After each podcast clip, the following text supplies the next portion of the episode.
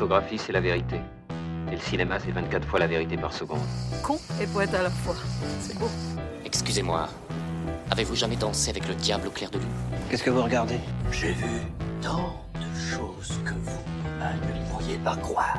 Puisque c'est ça, vas-y tout seul à la marraine. Bonne pêche et bonne atmosphère. Je vais lui faire une offre qu'il ne pourra pas refuser. Et je vous dis tout de suite, je pourrais pas être démocratique avec vous. Tu viens de naître, tu sors de l'œuf, et tu viens m'expliquer les choses. Hector peut pas avoir de conversation. Bonjour, bonsoir à tous et bienvenue dans Sujet Film Complément. Un sujet, 27 films et zéro complément aujourd'hui car c'est notre hors-série canois parce que nous sommes allés à Cannes 2023 avec Corentin. Bonjour, on va en baver. oui, il y a 27 films. On va quand même essayer de la faire courte hein, parce que c'est un hors-série. On va pas faire en sorte que ça dure 5 heures et que ce soit quand même euh, que ce soit audible et agréable pour vous quand même. Nous y sommes restés avec Corentin 6 jours. Du coup, on va vous faire jour par jour à peu près ce qu'on a vu. Il y a des films sur lesquels on va beaucoup plus euh, s'étendre, s'étendre euh, parce qu'ils nous ont inspiré beaucoup de choses. Il y a des films qui Et vont parce être qu'on l'a vu tous les deux. parce qu'on l'a vu tous les deux, donc on va pouvoir avoir un petit débat. Quoique les films qu'on a vus ensemble, euh, on est à peu près d'accord dessus. Mm. Malheureusement, Nicolas n'est pas là aujourd'hui parce que je pense que Monsieur est en vacances. Nous, les vacances, c'était Cannes. Nous, les vacances, c'était Cannes. voilà, nous ne sommes plus en vacances. Donc, malheureusement, Nicolas avait- n'avait pas pu aller à Cannes, euh, mais il avait, euh, euh, réussi à rattraper beaucoup de choses à Paris. Et bah, malheureusement, il ne sera pas là parce que lui, pour le coup, il était assez en désaccord, surtout avec moi, sur un film en particulier. Et bon, ça aurait été intéressant d'avoir son avis. Mais, mais malheureusement, nous ne l'avons pas. Allez voir les réseaux sociaux de Nicolas Moreno et de Revue de Tsunami euh, sur Instagram et sur Twitter pour avoir son avis sur ces films-là, si euh, jamais ça vous intéresse. Et ça doit vous intéresser. Donc voilà, on lui fait cette petite pub. Bisous Nicolas, on espère que tes vacances se passent bien. On te fait des gros bisous. On te fait des gros gros gros bisous et on espère que l'avion ça s'est bien passé, que maintenant tu as moins peur des démarches administratives pour prendre un avion. Et je suis d'accord, c'est terrifiant.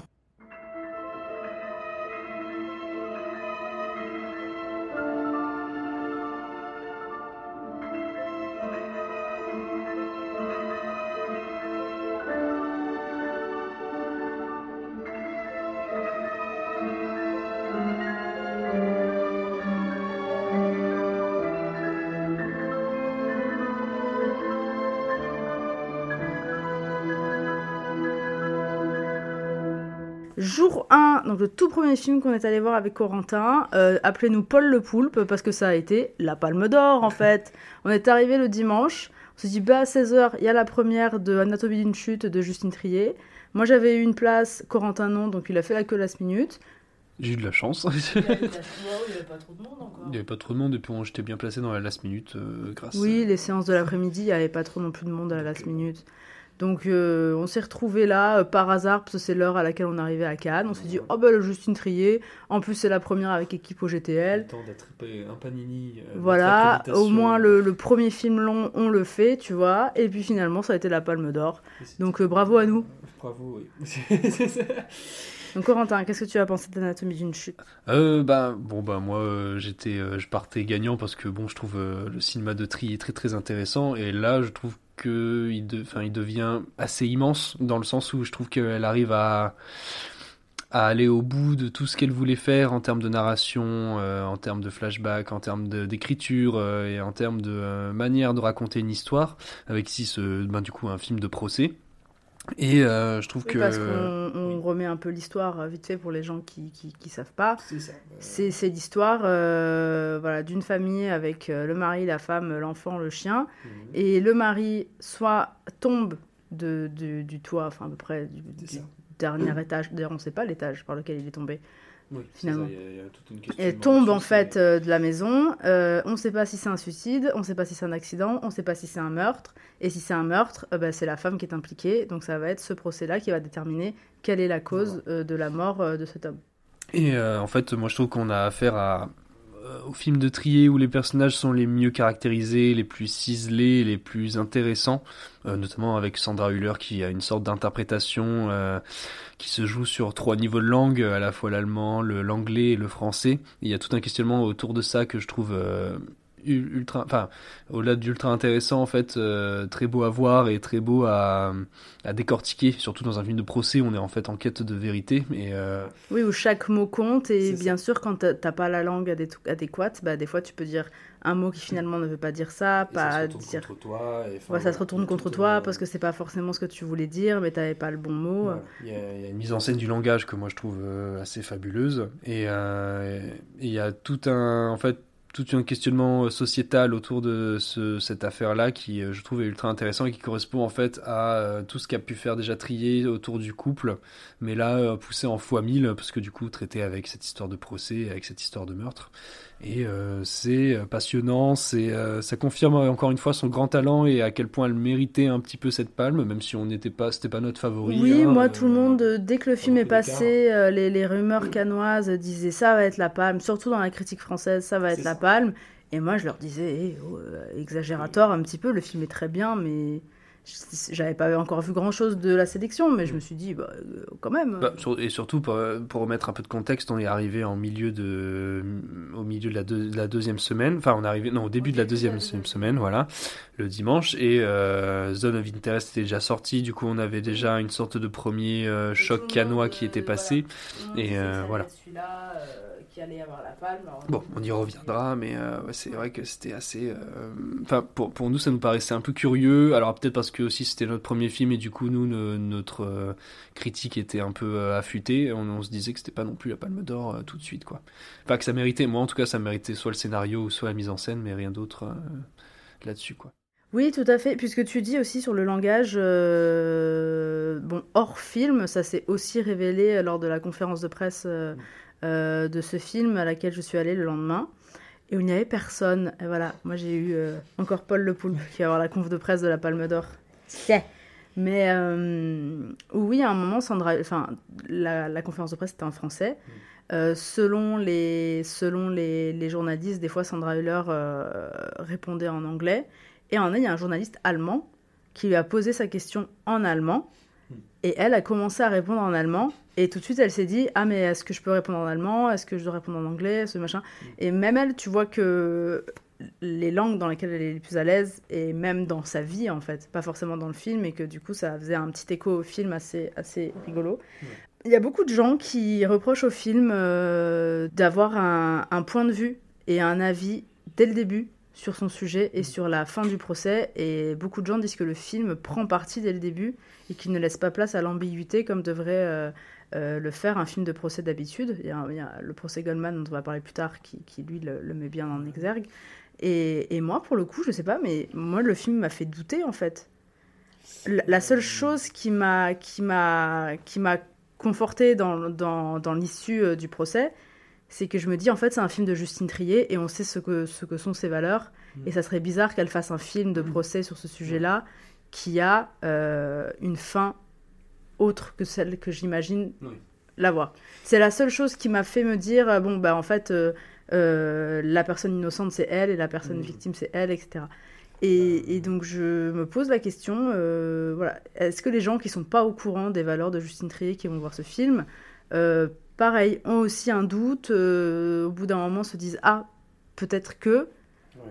Je je sais pas bah, du tout. Moi je suis un peu partagé parce que euh, j'ai lu aussi beaucoup d'avis qui disaient qu'ils étaient en fait à se poser la question de l'issue du procès, alors que pour moi justement, enfin j'avais un peu cette théorie de me dire que euh, l'issue était à peu près certes, enfin comme tu disais, on, on, connaît un peu les intentions de la Real, mais après, euh, pour le coup, euh, j'ai plus l'impression que c'est comment on arrive à créer une sorte de procès autour de cette personne, du personnage de Sandra Hüller, euh, et autour de en fait ce qu'elle a pu dire, ce qu'elle a pu euh, prononcer. Et bon, en fait, l'issue n'en est euh, finalement pas si. Enfin, il y avait cette idée qu'après un procès, quelle que soit l'issue, et ben ça va déchirer les gens et ça va détruire des familles. Et je trouve que le film arrive justement à toucher cette partie-là, qui est que quoi que ce soit, si elle est coupable ou non coupable, et ben on va, ça va de toute manière détruire le, le, le gosse, détruire la, la mère, détruire en fait la cellule familiale et ça a toujours été un peu le projet de, de trier de questionner cette cellule familiale comment elle se construit comment elle se défait et comment la société finalement euh, arrive à la défaire euh, au prisme de la justice au prisme de la vérité au prisme d'un idéal sociétal euh. ouais et en plus je trouve que le film est surtout plus sur euh, est-ce qu'elle l'a tué, est-ce qu'elle l'a pas tué, est-ce que c'est un accident, est-ce que c'est un suicide. Je trouve qu'il est aussi beaucoup sur en fait le procès en lui-même et la, et la façon dont fonctionne la justice aujourd'hui. Que en fait tout ce que tu dis, tout ce que tu as fait peut être pris hors de son contexte. Pardon. peut être pris hors de son contexte et peut être euh, remanié à faire en sorte euh, tu vois, que l'avocat de la Oui. défense il soit en mode bah voilà ça je l'ai pris hors contexte ça n'a rien à voir mais moi je l'ai transformé en un argument contre toi voilà. alors qu'à la base ça n'a rien à voir et on voit ça dans plein de procès où même des gens sont liquéfiés et se rendent compte que oui en effet tu, tu présentes le truc comme ça. En effet je suis coupable mais ce n'est pas ça en fait. Là où euh, justement moi la scène d'ouverture est d'une étrangeté, et d'une euh, d'un malaise où en fait on n'arrive pas à saisir ce qui est en train de se jouer et qu'en fait au fur et à mesure malgré les pièces du puzzle qui s'amoncellent, on a toujours du mal quand même à y voir une sorte de netteté sur cet événement là et ça là-dessus je trouve ça euh, le film assez fou quoi sur l'idée qu'on arrive à qu'on n'arrive pas à saisir ce qui est en train de se passer déjà entre ce couple de base. Oui, il y a quelque chose de très bizarre, genre dès que la musique est à fond, elle peut pas finir son interview, et même toi, moi j'étais pas au courant que ça allait être un histoire de procès, j'y suis allée vraiment vierge de toute, euh, de toute, euh, toute information, et, et vraiment je fais mais c'est bizarre, les gens ne réagissent pas comme ça d'habitude, Oui, quelqu'un met la musique à fond, tu lui dis de baisser, je suis en train de travailler, tu vois, mais euh, et, et oui voilà, et finalement tu, tu voilà, et au fur et à mesure tu arrives un peu à démêler la chose euh, et l'histoire. Et, euh, et aussi euh, Palme Dog mérité euh, à 400% par contre. Pour Snoop. pour Snoop, Le chien de. je sais plus ce que c'est son vrai nom au chien, c'est Nessie je crois, Ah, peut-être, oui. je, je sais plus. Mais voilà, cas, oui. bravo à Snoop qui mérite amplement sa palme, sa palme Dog. Et voilà, un peu plus heureuse pour Justine Trier que pour le film d'avoir eu la palme d'or pour le coup. Et le, le petit, mon dieu, c'est quoi déjà son nom Oui, c'est vrai il est exceptionnel. fort, euh, L'enfant est, l'enfant est exceptionnel. Il y a plein de gens qui disent que des fois il en fait un peu des caisses et tout. Moi je trouve non. pas du tout, genre. Non, pour le coup, il- je trouve qu'il a pas cette. euh, Enfin, il- on peut avoir facilement le gamin qui fait. euh, on a l'impression qu'il sort d'une pub télé et lui pas du tout. Enfin, il y a une manière de jouer euh, qui est. euh, qui est vraiment assez proche et il a des, des moments de dialogue aussi que je trouve assez fou, fou furieux, surtout euh, à pas- à- avec la juge, où je trouve qu'il y a l'un des meilleurs échanges du film. Oui, et puis même hors la juge, quand il est devant l'avocat, même avec les flics, il y a énormément de violence. Ils sont dirigeants vers cet enfant. Donc tu vois vraiment que le système judiciaire est là pour avoir la vérité, euh, toute la vérité. Et, et l'enfant qui... Alors déjà, ça doit être une situation horrible à vivre pour un enfant. Il a perdu son père, il l'a vu, son père mort, tu vois, il a vu le cadavre de son père. Il sait pas si c'est sa mère, il sait pas... De toute façon, que ce soit sa mère ou qu'il se soit suicidé, les deux issues sont horribles, sont- tu vois et sont horribles. Et euh, t'es pas censé te rappeler de tout ce que t'as fait dans une journée, surtout après un choc pareil.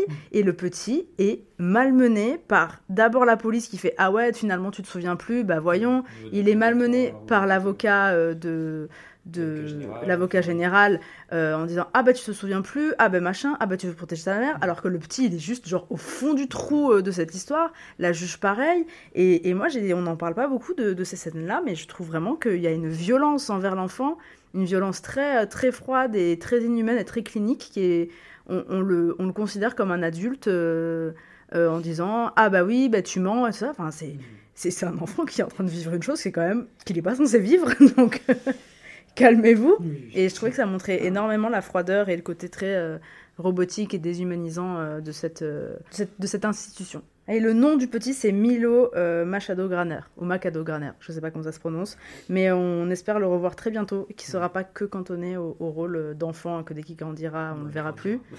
Voilà, parce que moi j'ai été soufflée par sa performance et donc très hâte de le revoir dans, dans autre chose parce que c'était un rôle très difficile, très intense et je suis très contente euh, que ça soit sorti. Et très hâte même, moi personnellement, de le revoir, euh, tout simplement parce que la structure euh, scénaristique m'a euh, beaucoup intéressé. C'est ça, et en fait de revoir le film euh, rien que pour l'analyser, le décortiquer, parce que je trouve qu'il y a une sorte de forme de choc au début, euh, au premier visionnage, qui euh, pour moi euh, peut devenir un peu plus intéressant. euh, Oui, surtout que nous c'est notre premier film, alors on était frais et Ouais. voilà, on l'a vraiment reçu euh, comme il faut. euh, dispo. Vraiment dispo quoi. Anatomie d'une chute de Jocelyne Trier, euh, qui palme d'or du coup de ce festival de Cannes 2023 que vous pourrez voir à partir du 23 août dans les salles. Le lendemain, Corentin, à 8h30, il a vraiment commencé son festival sur les chapeaux de roue, est allé faire un petit tour du côté du théâtre de la Croisette, donc de la quinzaine réalisateur, pour aller voir L'autre Lorenz, un film euh, franco-belge de Claude Schmitz. Que, qu'est-ce que c'est, Corentin Qu'est-ce que c'est l'autre Lorenz Euh, L'autre Lorenz, c'est euh, alors c'est le quatrième film, si je me souviens bien, euh, de Claude Schmitz, et c'est la première fois où il où il se il s'en tient. à Enfin, il le disait en interview après après le, le film. C'est son premier film où il se tient à un vrai scénario et où il ne laisse pas euh, des improvisations pures avec les comédiens. Et en gros, c'est un pur film néo-noir français, dans le sens où en fait, euh, on- tout le film est autour de autour de, détectives et d'enquêtes à résoudre euh, autour de la disparition d'un homme. Euh, en l'occurrence, en fait, c'est euh, Lorenz un- est un détective privé et a un jumeau, euh, frère jumeau qui a disparu. Et du coup, on essaie de comprendre comment il est mort, comment il a été euh, retrouvé disparu, tout ça, et euh, toute l'enquête autour de ça. Et en fait, ce qui est ultra intéressant, c'est que on a l'impression que Claude Schmitz, alors c'est ce qu'il dit un peu aussi en interview, c'est qu'il fait un double geste de cinéma, je trouve, qui est à la fois de pasticher euh, de manière admirative le genre auquel il se confronte, c'est-à-dire le film noir, euh, le film d'enquête et, euh, tout cet univers un peu sombre, et en même temps de le déconstruire consciemment, c'est-à-dire de d'en faire quelque chose où on essaye de comprendre la trahison des pères, mais en fait de comprendre pourquoi ce, genre très patri- patriarcal a un peu rongé de nombreuses figures et de nombreuses manières de penser le cinéma. Alors c'est magnifique parce que moi je trouve que tout est factice, tout est mensonger et tout est étrange et grandiose à la fois. Et en fait on a l'impression de voir une sorte de Wedding Refn français euh, dans ce côté fascinant et dans ce côté euh, magnifique euh, qu'il a de l'image et de la manière de faire jouer ses acteurs. Donc l'autre Lorenz euh, de Claude Schmitz, qui n'a pour l'instant pas de date de sortie. Mais qui devrait pas tarder, euh, je pense. Enfin, de- dans le milieu de Oui, qui quoi. a eu un bon, un bon film, un- voilà. Qui a eu un très bon bouche à oreille pour le Voilà. coup, donc euh, on vous encourage très très fort aussi à le voir quand il à sortira. aller le voir quand il sortira.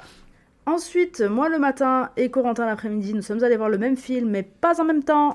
Nous sommes allés voir euh, Firebrand de Karim Aïnouz, film britannique sur la dernière épouse du roi Henri VIII, qui est un roi qui est extrêmement connu de la dynastie des Tudors euh, pour avoir euh, euh, tué ses femmes quand il en avait marre. Une barbe bleue. euh, Voilà. qui, qui, qui s'est dit bah, j'ai envie de divorcer bah tu ne peux pas d'accord eh ben, je vais les tuer je vais les mais les tuer mais tu ne peux pas le tuer les tuer tu es le roi d'accord eh ben, alors je vais faire en sorte de les condamner à mort c'est parti donc Firebrand qui raconte l'histoire de la dernière épouse euh, de d'Henri VIII qui s'appelle Catherine Parr et le film lui fait toute une part belle pour une fois qu'on ne parle pas euh, de, de ce grand roi euh, euh, très sanguinaire et très très très gargantueuse dans sa façon de, de- gérer autant son royaume que, que sa vie privée à la fin de sa vie. Et donc pour une, pour une fois. Non, on a, on- non, on a de plus en plus, on a aussi des films et des séries aussi sur ces figures-là, ces figures féminines qui ont été ces femmes et, et ces filles. Et donc pour une fois, on a un récit sur sa dernière épouse. Corentin, toi, qu'est-ce que tu en retiens de ce Firebrand Euh, bah, pour moi, c'était un premier gros coup de cœur euh, canois. Bon, tu me l'avais un peu euh, avancé parce que tu l'as vu du coup avant moi et euh, tu t'étais un peu, euh, t'étais déjà bien, bien hypé déjà par le film et tu m'avais bien, bien mis la pu, bien alléché. Mais là, je trouve que c'est un premier. en fait, c'est une sorte de biopic noir où en fait Karim Aïnouz filme. alors, c'est deux personnages qui sont interprétés par Alicia Vikander qui pour Catherine Parr et Jude pour Henri VIII dans des contre-emplois que je trouve assez fabuleux où euh, les deux on les a jamais vus Tu aussi. trouves que c'est un euh, contre-emploi pour Alicia Vikander? Bah, euh, quand on a fait Tomb Raider, euh, oui. Oui, non mais ok, mais, Non, mais, mais, Alicia bon. Vikander, elle a fait beaucoup de films comme ça, pas Bah, Ex forcément en Machina, oui, costume c'est vrai, mais il y, a- euh, il y a toujours une question de la corporalité, du grimage, enfin de la manière de se grimer avec Alicia Vikander, mais là je trouve qu'il y a une sorte de manière de filmer son personnage qui est euh, encore plus. euh, Enfin, en fait, elle- je la trouve aussi grimée que peut l'être Jude Law dans le film, alors que techniquement, bon, euh, bah, c'est elle qui a quand même le moins de maquillage ou le moins de po- postiches ou de. euh, alors, de prothèses, pardon, oui. Pas de postiche. Et, euh, mais du coup, euh, je trouve que Aïnouz les filme vraiment comme. euh, Enfin, le film mélange encore une fois plein de genres, mais on a l'impression que c'est un Game of Thrones euh, qui a vraiment mangé euh, de du cinéma, qui a mangé du cinéma de genre, euh, du survival, euh, du film de monstres, et euh, qui filme euh, en fait ces deux personnages comme deux grands monstres politiques.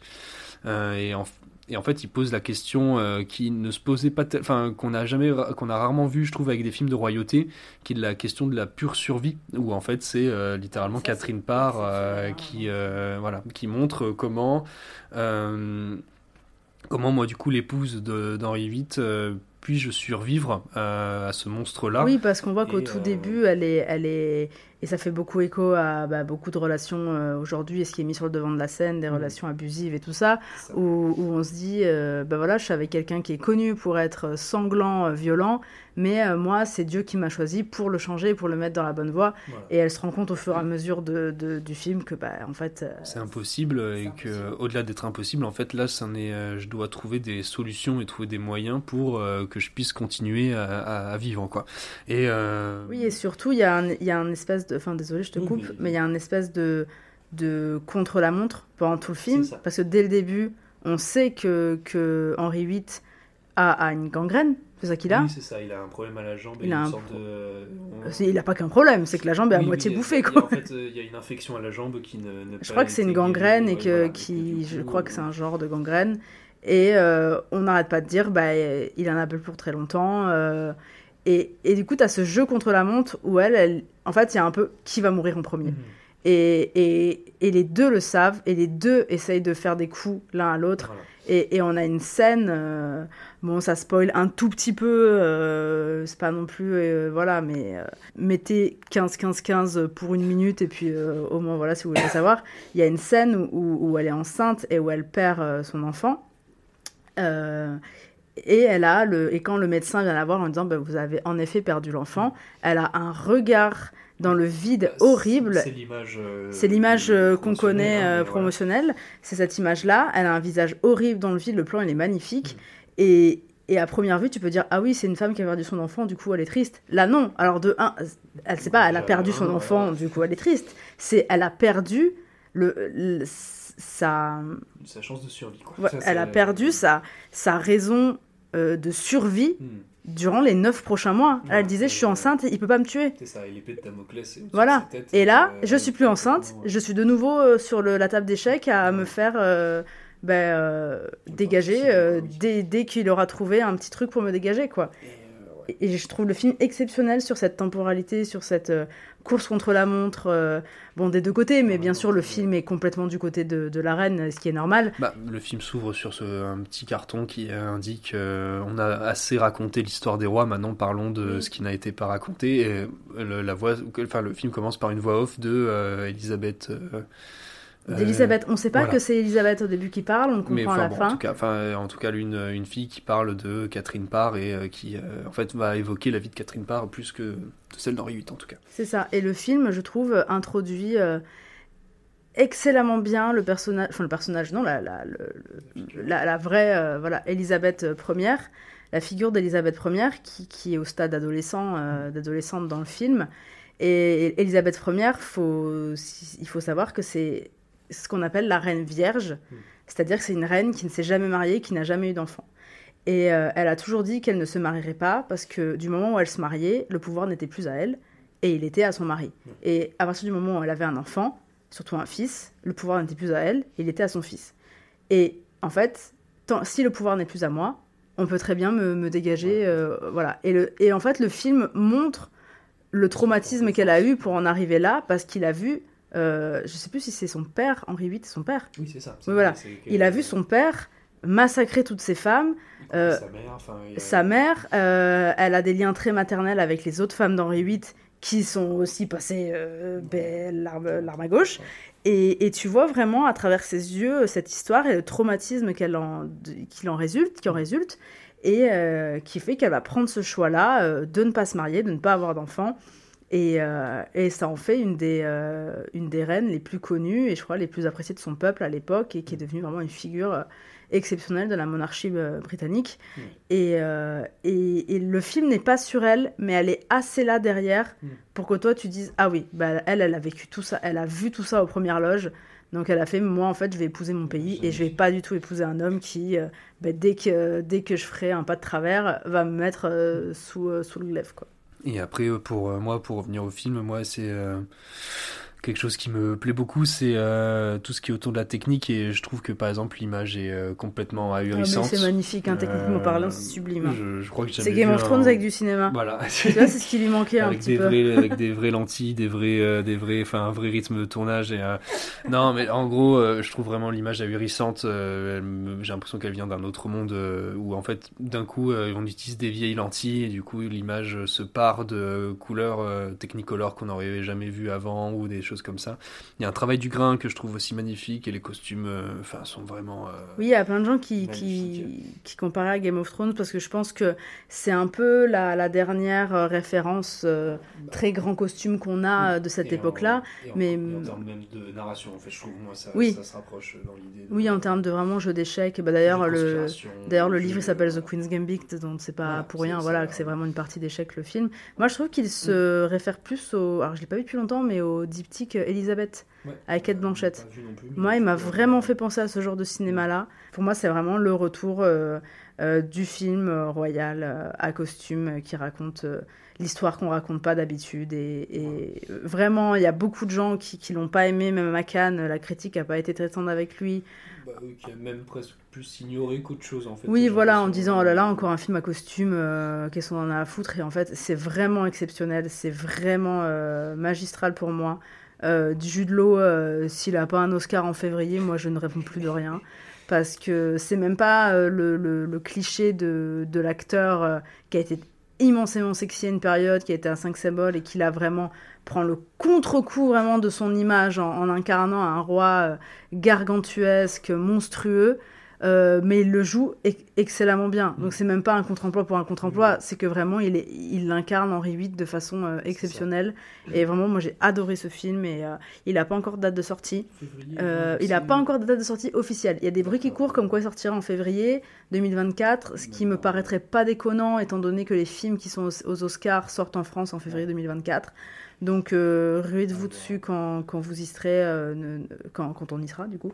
Euh, N'écoutez pas vraiment les préjugés sur ces grands films très pompeux. Il est, est vraiment exceptionnel. Il est pas très long. Et il n'est pas, euh, il n'est pas euh, opaque pour, pour quelqu'un qui ne connaîtrait pas entre guillemets la royauté ou qui ne connaîtrait pas ce, ce- l'histoire de l'Angleterre ou des choses comme ça. Enfin, le film est assez clair sur les enjeux.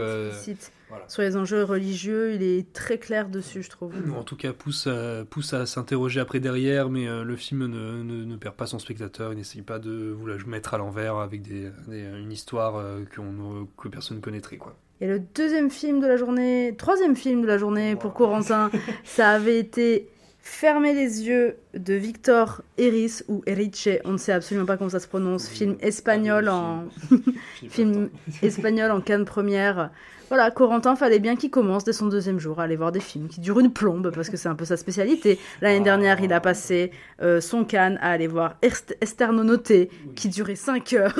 Petit, petit euh, film fleuve, comme dirait Thierry Frémont, euh, alors que c'était une mini-série. Voilà, le- donc Corentin a vu son premier film, ce n'était pas le seul, son premier film qui durait une plombe. Alors, euh, très vite, en une minute, qu'est-ce que tu en as pensé Résumé 2h50 en une minute, euh, Oui, très eh très ben, compliqué. Non, euh, Serrar Los Oros euh, de Victor Iris, c'était assez. euh, Enfin, moi je l'attendais beaucoup parce que c'est un cinéaste qu'on n'a pas vu depuis 30 ans et euh, du coup de le revoir derrière la caméra et de le revoir autre part que dans des euh, expositions ou dans des scénarios, c'était assez intéressant, je trouvais. Et bon, je suis un peu déçu parce que le film est très dense, très verbeux euh, et en fait dans sa première moitié est un peu euh, à une mise en scène que je trouve bon assez plate et académique. Euh, c'est-à-dire des chants contre chants, ce qui n'est pas non plus. euh, En fait, enfin, même si ça peut, même si j'entends que ça a été très bien fait parce que j'en ai discuté avec beaucoup, je trouve quand même que ça avait un peu, un peu du mal à me, à m'intéresser à ce qui se passait devant moi. Et ensuite arrive la deuxième moitié qui, en fait, dans un, dans ce marasme d'ennui, surgit des moments, des saillies que je trouve euh, fabuleuses, des séquences que, euh, qui que, je trouve en fait qui correspondent à ce qu'était Victor Eris lorsqu'il faisait L'Esprit de la Ruche, euh, voilà ces films-là, ses premiers films. Et, en fait, je trouve qu'il compose une, une, métaphore autour du cinéma qui est assez bouleversante, surtout vers la fin. Bon, bah, ceux qui sauront, sauront que la fin est pour moi vraiment l'une des plus belles séquences de cinéma sur le cinéma. Et, et bon, voilà, c'est bon, juste une première déception canoise parce que pour le coup, j'en attendais beaucoup et finalement, j'en ai eu finalement que pour à peu près, je pense, 30 minutes de film sur les 2h50, quoi. Très bien. Et il n'a toujours pas de date de sortie non, plus, donc à voir. Et, euh, et, assez étrange, bon, euh, si vous, c'est assez intéressant à suivre l'affaire qu'il y a eu euh, derrière parce que Victor Harris a eu un peu une surprise en voyant qu'il était en canne première, alors pour moi ça aurait pu peut-être mériter une compétition, je, à mon sens. et je vous invite à regarder un peu ce qui s'est passé autour de ça parce que je trouve que c'est assez intéressant dans la manière de sélectionner ce qui a eu pu se passer autour de ça. Oui, vous tapez Victor Harris lettre Cannes 2023, ça va sortir. Il, a écrit une lettre ouverte parce que pour le coup, lui voulait être en compétition et Thierry Frémaux il y a eu des problèmes de communication. voilà. Donc, euh, faites-vous votre idée, allez voir sa lettre. Euh, mais ça, en reste assez intéressant, je trouve, autour de ce processus de, sélection et, et, de comment, comment arriver à concilier tout ça. Et pour cette fin de première journée, j'ai eu aussi ma première petute déception du festival. je suis allée voir en fin de journée Dreaming in Between, qui est un film japonais de Ninomiya Ryutaro excusez-moi si je prononce mal, qui est représenté à l'acide. C'est le seul film que j'ai vu de l'acide cette ah. année. Je n'ai pas eu le temps de voir autre chose.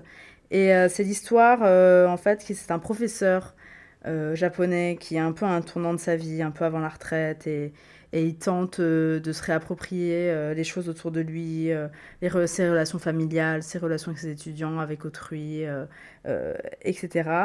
Et, et moi, je me suis dit, chouette, un feu follet japonais, j'adore, je vais y aller. Et, malheureusement, j'ai été extrêmement déçue parce que je sens que le film euh, en a sous le capot, veut dire beaucoup de choses. Il y a une réalisation qui est très, qui est plein de justesse, qui est très jolie. Euh, euh, l'acteur principal est exceptionnel, mais vraiment, je, je, trouvais le film trop long alors qu'il fait 1h36, c'est quand même compliqué. Tout reste, rien ne sort à la surface, tout reste à l'intérieur. Euh, je sens qu'il a plein de choses à dire, mais il ne les sort pas. Et, la dernière scène avec son étudiante où juste il parle dans un café, mais c'était pour nous tuer, ça, vraiment. Euh, euh, elle fait. En fait, je crois que. Je ne sais pas. Et c'est ça pendant le dernier quart d'heure. Et vraiment dans la salle, on n'en pouvait plus. Et, bon, malheureusement, euh, voilà, j'aurais vraiment voulu l'aimer. Il y a plein de choses euh, très jolies dedans, mais, euh, mais malheureusement, ça n'a pas du tout pris sur moi. Et il n'a pas encore de, de, de... Distributeur, du coup De distribu... Ah bon? Bah, C'est l'acide, donc du coup, ah. ça veut dire qu'il n'a pas de distributeur. Hein. Ah non, moi je voulais juste dire qu'il n'a pas encore de, oui, du coup, de, date, de, date de sortie. oui. Mais bon, voilà, c'est c'est tant pis. voilà, tant pis. Bonjour. D'où vous sortez-vous? Hein? Ah euh, Parce que j'étais en train de. de régler le. Oui, bah pendant que vous régliez le, moi j'ai trouvé le projectionniste pour ce soir. Tenez. Ça, c'est la ligne directe du Palais des Festivals. Là-dessus, on pourra vous joindre n'importe quand. La tête de veau. C'est pour moi. Jour 2, alors nous avons commencé. Enfin, moi j'ai commencé à 8h30 au jour 2. C'était le plus gros jour. Je commençais à 8h30, je finissais avec un film à 22h. Avec 5 films dans la journée, toi t'en as fait 6. Ouais. Quel enfer, vraiment, on a commencé sur le chapeau film et demi, mais on y reviendra vite. Alors moi j'ai commencé à 8h30 à la semaine de la critique pour aller voir le film Lost Country de Vladimir Perisic, film serbe sur un adolescent de 14 ans euh, à Belgrade en 96, en 1996 pendant les manifestations étudiantes contre le régime de Slabodan Milosevic. Je suis désolée si je le prononce mal. Et en gros l'histoire raconte euh, euh, un peu la fracture qu'il y a dans ce garçon entre bah, sa mère, qui justement fait partie de ce régime totalitaire, contre, contre en fait ses amis et quasiment l'entièreté de la société. Tu vois vraiment la fracture de cet enfant voilà, entre sa famille très traditionnelle et donc qui fait partie du régime dictatorial et bah, le reste de la Serbie, comme le montre le film, qui lui en fait veut une ouverture sur l'Europe et, ne veut plus de ce système totalitaire, et on les comprend, euh, personnellement. Hein. Et malheureusement, je trouve que le film est extrêmement euh, est super intéressant au début. Quand tu vois l'histoire et tu vois ce que ça va apporter, c'est super intéressant. Mais le personnage de l'enfant, il est hyper poussif. C'est vraiment euh, J'étais allée le voir avec euh, deux amis et à la fin on n'en pouvait plus. Genre la dernière scène on a fait bravo enfin parce que c'était enfin terminé euh, ce qui se passait dans le film et, vraiment c'est Elle Joker tu vois. Et, et genre, d'ailleurs, à un moment, il revient d'une manifestation étudiante et il a le sourire du, du, joker, du joker sur le visage. It's a metaphor. Et genre, et j'ai trouvé ça beaucoup trop poussif, euh, malheureusement. Ça, ça m'a vraiment sorti du film, euh, le, le, hum, cet adolescent. euh, qui ça aurait pu être tellement intéressant et finalement ça tombe dans tous les poncifs possibles et et enfin ça- m'a vraiment euh, ennuyé au possible. Enfin ça m'a pas ennuyé ça m'a énervé l'enfant euh, enfin l'enfant c'est un adolescent hein, a reçu le prix d'interprétation euh, à la semaine de la critique. Pourquoi pas? Il était là en plus, euh, bon pourquoi pas, hein, mais bon ma- malheureusement euh, le, le film n'est pas à cette hauteur-là pour moi. Et euh, je l'ai vraiment trouvé mauvais là-dessus. Et il a été écrit en partie par Alice Vinocourt. Ouais, euh, ah, ce que j'ai trouvé assez bizarre pour le coup, euh, vu, euh, vu le, bah, le- pour moi la qualité assez moyenne du film. Donc euh, voilà, ça n'a pas encore de date de sortie. Euh, je ne vous conseille pas vraiment d'aller le voir, malheureusement. euh, et en plus, il y a de la violence gratuite sur animaux, euh, vraiment dans, dans un schéma qu'on n'a pas vu depuis les années 90. Et j'ai fait, est-ce que ça sert encore à quelque chose de montrer qu'un en- qu'un adolescent est en colère avec ça Surtout que ça n'a rien à voir dans le film, je ne pense pas. Donc voilà, je suis désolée, mais Lost Country, moi j'ai pas du tout aimé, je ne vous le conseille pas. Toi, en attendant, t'étais allé voir Los Colonos de Felipe Galvez à Berlay. À Berlay. On va pas faire de racisme primaire. Un film euh, argentin et chilien, si j'ai bien compris. Ce- bon, le, film se passe en, au Chili en tout cas, mais euh, un film a un certain regard que, euh, qui est euh, bon, assez magnifique dans ses images parce qu'il travaille le grain, il travaille la pellicule et il le travaille dans des paysages assez magnifiques et qui sont proches de... euh, vu que le, le- le film se passe euh, au, au temps des premières colonies, euh, il y a une sorte de manière de filmer le paysage de, de pureté de la nature que je trouve quand même bon, bah, assez magnifique et qui est à noter. Après, l'histoire, pour moi, il y a un peu revu, revu entre, enfin, entre colons et colonisés, euh, le rapport de force qui s'établit entre eux dans une sorte de road movie. Bon, moi, ça m'a, c'est pas que ça m'a un peu ennuyé, mais j'ai l'impression de l'avoir déjà vu. Alors, d'une manière des fois un peu mieux traitée que dans certaines. Enfin, je trouvais que j'avais un peu du mal à trouver une plus-value là-dedans. Euh, et si ce n'est peut-être, peut-être le dernier tiers, en fait, où euh, là, d'un coup, il y a une sorte de turnover où on passe, euh, on passe de, des premières colonisations à, au, au temps des premières colonies qui sont vraiment installées, où en fait les, euh, la, noblesse euh, européenne est arrivée pour euh, entériner tout ça. Et là-dessus, je trouve que le film pose un discours un peu plus intéressant et un peu plus euh, qu'on n'a pas vu ailleurs. Et euh, du coup, en fait, permet de recréer une sorte de tension justement entre ben, cette fameuse domination entre dominants et dominés. Et, euh, et là, pour moi, l'histoire gagne plus en impact que l'a été euh, la première partie. Voilà, donc euh, ça sort, euh, je- c'est pas encore, ça, pas- ça ne sort pas donc pour l'instant. Non, on n'a pas encore euh, de date de sortie, mais euh, le, bon, le film vaut peut-être le coup d'œil pour peu que ça vous intéresse et pour peu que euh, l'histoire du Chili vous intéresse. Euh, maintenant, bon, moi, ça m'a pas plus intéressé que ça. Et ensuite, nous avons fait un. Enfin, moi, j'ai fait un petit détour de nouveau vers la sélection officielle euh, de Cannes avec euh, Les Feuilles Mortes de Aki Kaurismäki, donc euh, très grand cinéaste euh, finlandais. Le seul finalement. Non, Waouh Eh ben, on va Il se est, faire des potes là avec ça. Il est à la Finlande, ce Snoot est à la Suède finalement. Non. Le seul et unique. je- Non. Je refuse. Je- je- Alors que Bergman existe. Je plaisante. Oui, non, mais Je voilà, non, refuse. mais alors, Quelle le, second suédois. Le top 2, malheureusement. Non, mais- non, non, non, j'arrête, je, je, c'était une blague. Mais euh, donc voilà, de Coris Maki, euh, qui a gagné le prix du jury, d'ailleurs, euh, qui est un film, voilà, l'histoire de deux âmes solitaires à Helsinki qui par hasard se rencontrent et qui se revoient ou ne se revoient pas et entament une petite histoire ensemble. Et finalement non, et finalement oui, on ne sait pas trop. Et, et en fait, le film, enfin pour moi, a été vraiment une bouffée d'air frais dans tous les films euh, hyper sérieux qu'on venait de voir, etc. Euh, le film est excessivement drôle. J'ai eu mon plus gros fou rire de Cannes euh, devant ce film, avec une super blague sur les cinéphiles. après qu'ils soient allés au cinéma voir The Dead Don't Die de Jim Jarmusch, il y a deux cinéphiles qui sortent en disant, en disant Oh là là, moi ça m'a fait penser à du Bresson. moi ça m'a fait penser à la bande à part de Jean-Luc Godard. Et t'as toute la salle qui a explosé de rire parce que en full autodérision, genre, en effet, c'est nous à la sortie du reflet euh, ou de la filmo, un, un jeudi soir du quartier latin. On dit exactement ce genre de choses. Et le, le film est extrêmement drôle. euh, moi, j'ai trouvé des personnages, euh, même si tout est filmé avec. euh, tout, est tout est filmé comme si. En fait, la réalisation a l'air très froide, a l'air très lente, a l'air très bah, pays du Nord. Enfin, un pays euh, scandinave. Et en fait, il y a quand même une chaleur qui se dégage là-dedans, dans ces personnages qui, qui, qui ont vraiment euh, dans leur il y, a- tellement de choses dans le regard de ces deux acteurs qui est qui est exceptionnel dans le film. Et sous une certaine euh, froideur euh, qui caractérise beaucoup pour moi le cinéma scandinave le film est extrêmement doux très chaud. Je suis d'accord que beaucoup de scènes sont longues mais moi ça a vraiment été un quelque chose qui m'a réchauffé au milieu du festival dans une salle où la clim était à 400 euh, voilà et, je, peux que vous le conseiller. Euh, Il y a beaucoup de gens autour de moi qui l'ont pas aimé. euh, parce que très lent, parce que bah, finalement il se passe pas grand chose, hormis voilà, deux personnes qui se voient, qui se revoient, qui se voient pas, qui se revoient. Et il y a un chien, alors déjà ça prend 10 points.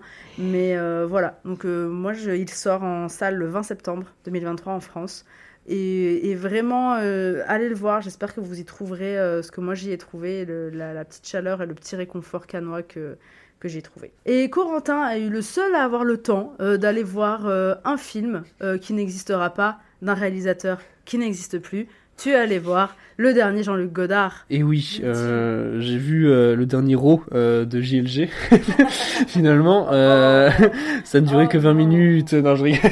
non, alors, non, non. Après, bon, pour pour expliquer pourquoi je, je fais cette blague, c'est que moi, Jean-Luc Godard, j'ai un- les derniers films, j'ai beaucoup de mal avec. Avec le livre d'images et avec toute cette dernière partie de filmographie. Euh, mais bon, ça m'a pas empêché d'être, euh, d'avoir un peu de curiosité, et de me dire bon bah voilà une petite projection d'une demi-heure parce qu'en fait le film était euh, le, le- ce fameux film annonce du film qui n'existera jamais, Drôle de guerre, euh, du coup euh, film réalisé par Jean Godard, euh, était précédé d'un film de Pedro Costa euh, qui s'appelait Fille de feu, qui est lui aussi une sorte de film annonce pour un film qui lui va exister. C'était un peu la blague, mais euh, du coup le, bon le, premier film de Pedro Costa est assez chouette et me donne envie de voir le film, donc euh, j'ai hâte de le voir. Euh, surtout qu'il traite de la musique, un truc qui moi j'affectionne particulièrement. Et euh, film annonce du film qui n'existera jamais, Drôle de guerre euh, de Godard, euh, bah c'est de la même manière une sorte de soirée diapo chez Jean-Luc où euh, on en fait on va suivre euh, image après image littéralement euh, le carnet de notes du, du futur tournage de ce qu'allait être le film ce qui allait être ce qui était titré Carlotta et on a des morceaux de musique, des moments de- d'enregistrement entre sur Godard euh, qui parle de ce film, de la relation qu'il a avec euh, sa- la production, puisque c'est un film euh, de Saint-Laurent, et euh, comment... Ah bon? Bah oui, justement, c'est un film Saint-Laurent, ça fait partie de Saint-Laurent Production euh, de Carvalho. Ah bon? Mais oui, Mais, regarde, je te montre l'affiche, mais oui. Voilà, un Ah geste très cinématographique de montrer l'affiche. mais, euh, mais mais- Anthony Vaccarello, il s'immisce partout. mais oui, voilà, c'est un. Mais projet. non, mais euh, alors après, c'était un projet qui datait déjà, Oui, mais oui, voilà. Mais en gros, euh, même euh, Godard euh, dit un moment, euh, oui, le film Saint-Laurent. Enfin, euh, il, il, enfin, le, en gros, c'est un film de commande pour euh, la production euh, Saint-Laurent. ça hyper ironique Ah bah. que euh, le mec ait ça- fait euh, le livre d'images et que son ultime film ce soit une production Saint-Laurent. Voilà, produit par Saint-Laurent, Anthony Vaccarello, euh, Vixens euh, et tout ça. Enfin, euh, voilà, non, Anthony vraiment. Vaccarello qui est le directeur artistique de, de Saint-Laurent. de la maison. Saint-Laurent. Donc Et, il est même voilà. pas pro... producteur. Il... enfin, moi ça- ah ça me Je crois que t'étais au courant. Bon, mais bah, non écoute, je savais pas. bah, voilà, vous avez ça en direct, c'est quand même assez magique. Hein. Merci Jean-Luc pour ce moment de Merci magie. Jean-Luc. Non, euh, et coproduit par l'atelier. Et bon, ça- ça, reste un dernier euh, soupir assez intéressant pour peu que ça vous intéresse. Maintenant, si euh, vous n'aimez pas le livre d'images, si vous n'aimez pas euh, la dernière partie de Adieu filmographie, voilà, adieu langage, toute cette partie. Quoique adieu langage, je pense que si je le vois, je- je- j'en aurai quelque chose à, à- à manger. Mais bon, ça reste assez intéressant. En fait, bon, ça ça n'a euh, ça n'a que le pro enfin euh, ça en a que le souci de de, euh, ce qu'aurait pu être un film. Donc euh, on se prête à imaginer ce qu'aurait pu être ce dernier film ce qu'aurait pu être ce dernier geste cinématographique. Et c'est là-dessus que en fait je pense que le film est assez intéressant et assez et assez cool et à voir en tout cas. Maintenant bon pour ce qui en est à tirer moi je trouve que c'est ça- c'est à voir peut-être une fois et après ne, et après à oublier très vite Après peut-être que la seule chance que tu aurais eu de le voir c'était à cette séance. euh, Oui, voilà. coup, euh, parce que Euh, bah, Peut-être à part une diffusion YouTube. pas, quoi. Genre. euh, Bah, ou comme certains autres films de Saint-Laurent Productions, c'est-à-dire sur YouTube. euh, Ah, c'est vrai qu'il y a Saint-Laurent Production derrière, donc il va peut-être euh, sortir. euh, bon, je pense qu'il y aura quelque chose qui se fera, euh, voilà, mais euh, c'est, ouais. euh, ça va être euh, là encore, euh, bon, c'est dommage. Et moi, pendant ce temps, je suis repartie du côté de la sélection officielle avec Club Zero, qui d'emblée, je le dis, moi, a été mon top 1 euh, de Cannes 2023. Et je sais que le film, je crois que c'est un des films qui a le plus divisé euh, la croisette sur la sélection officielle. Mais euh, donc voilà, Club Zero euh, de Jessica Hausner, qui est une cinéaste autrichienne, et qui a fait un film sur, sur une diététicienne qui vient faire cours à des élèves, alors j'ai l'impression que c'est dans une fac, euh, pour leur apprendre à, voilà, à mieux manger, euh, ce qui est somme toute euh, bon, bah, assez intéressant et assez euh, bien, tu vois. Sauf que, ben, en fait, le problème, c'est que ça va se transformer en un appel à la secte, avec vraiment un, un endoctrinement assez vénère de cette professeure sur ses élèves.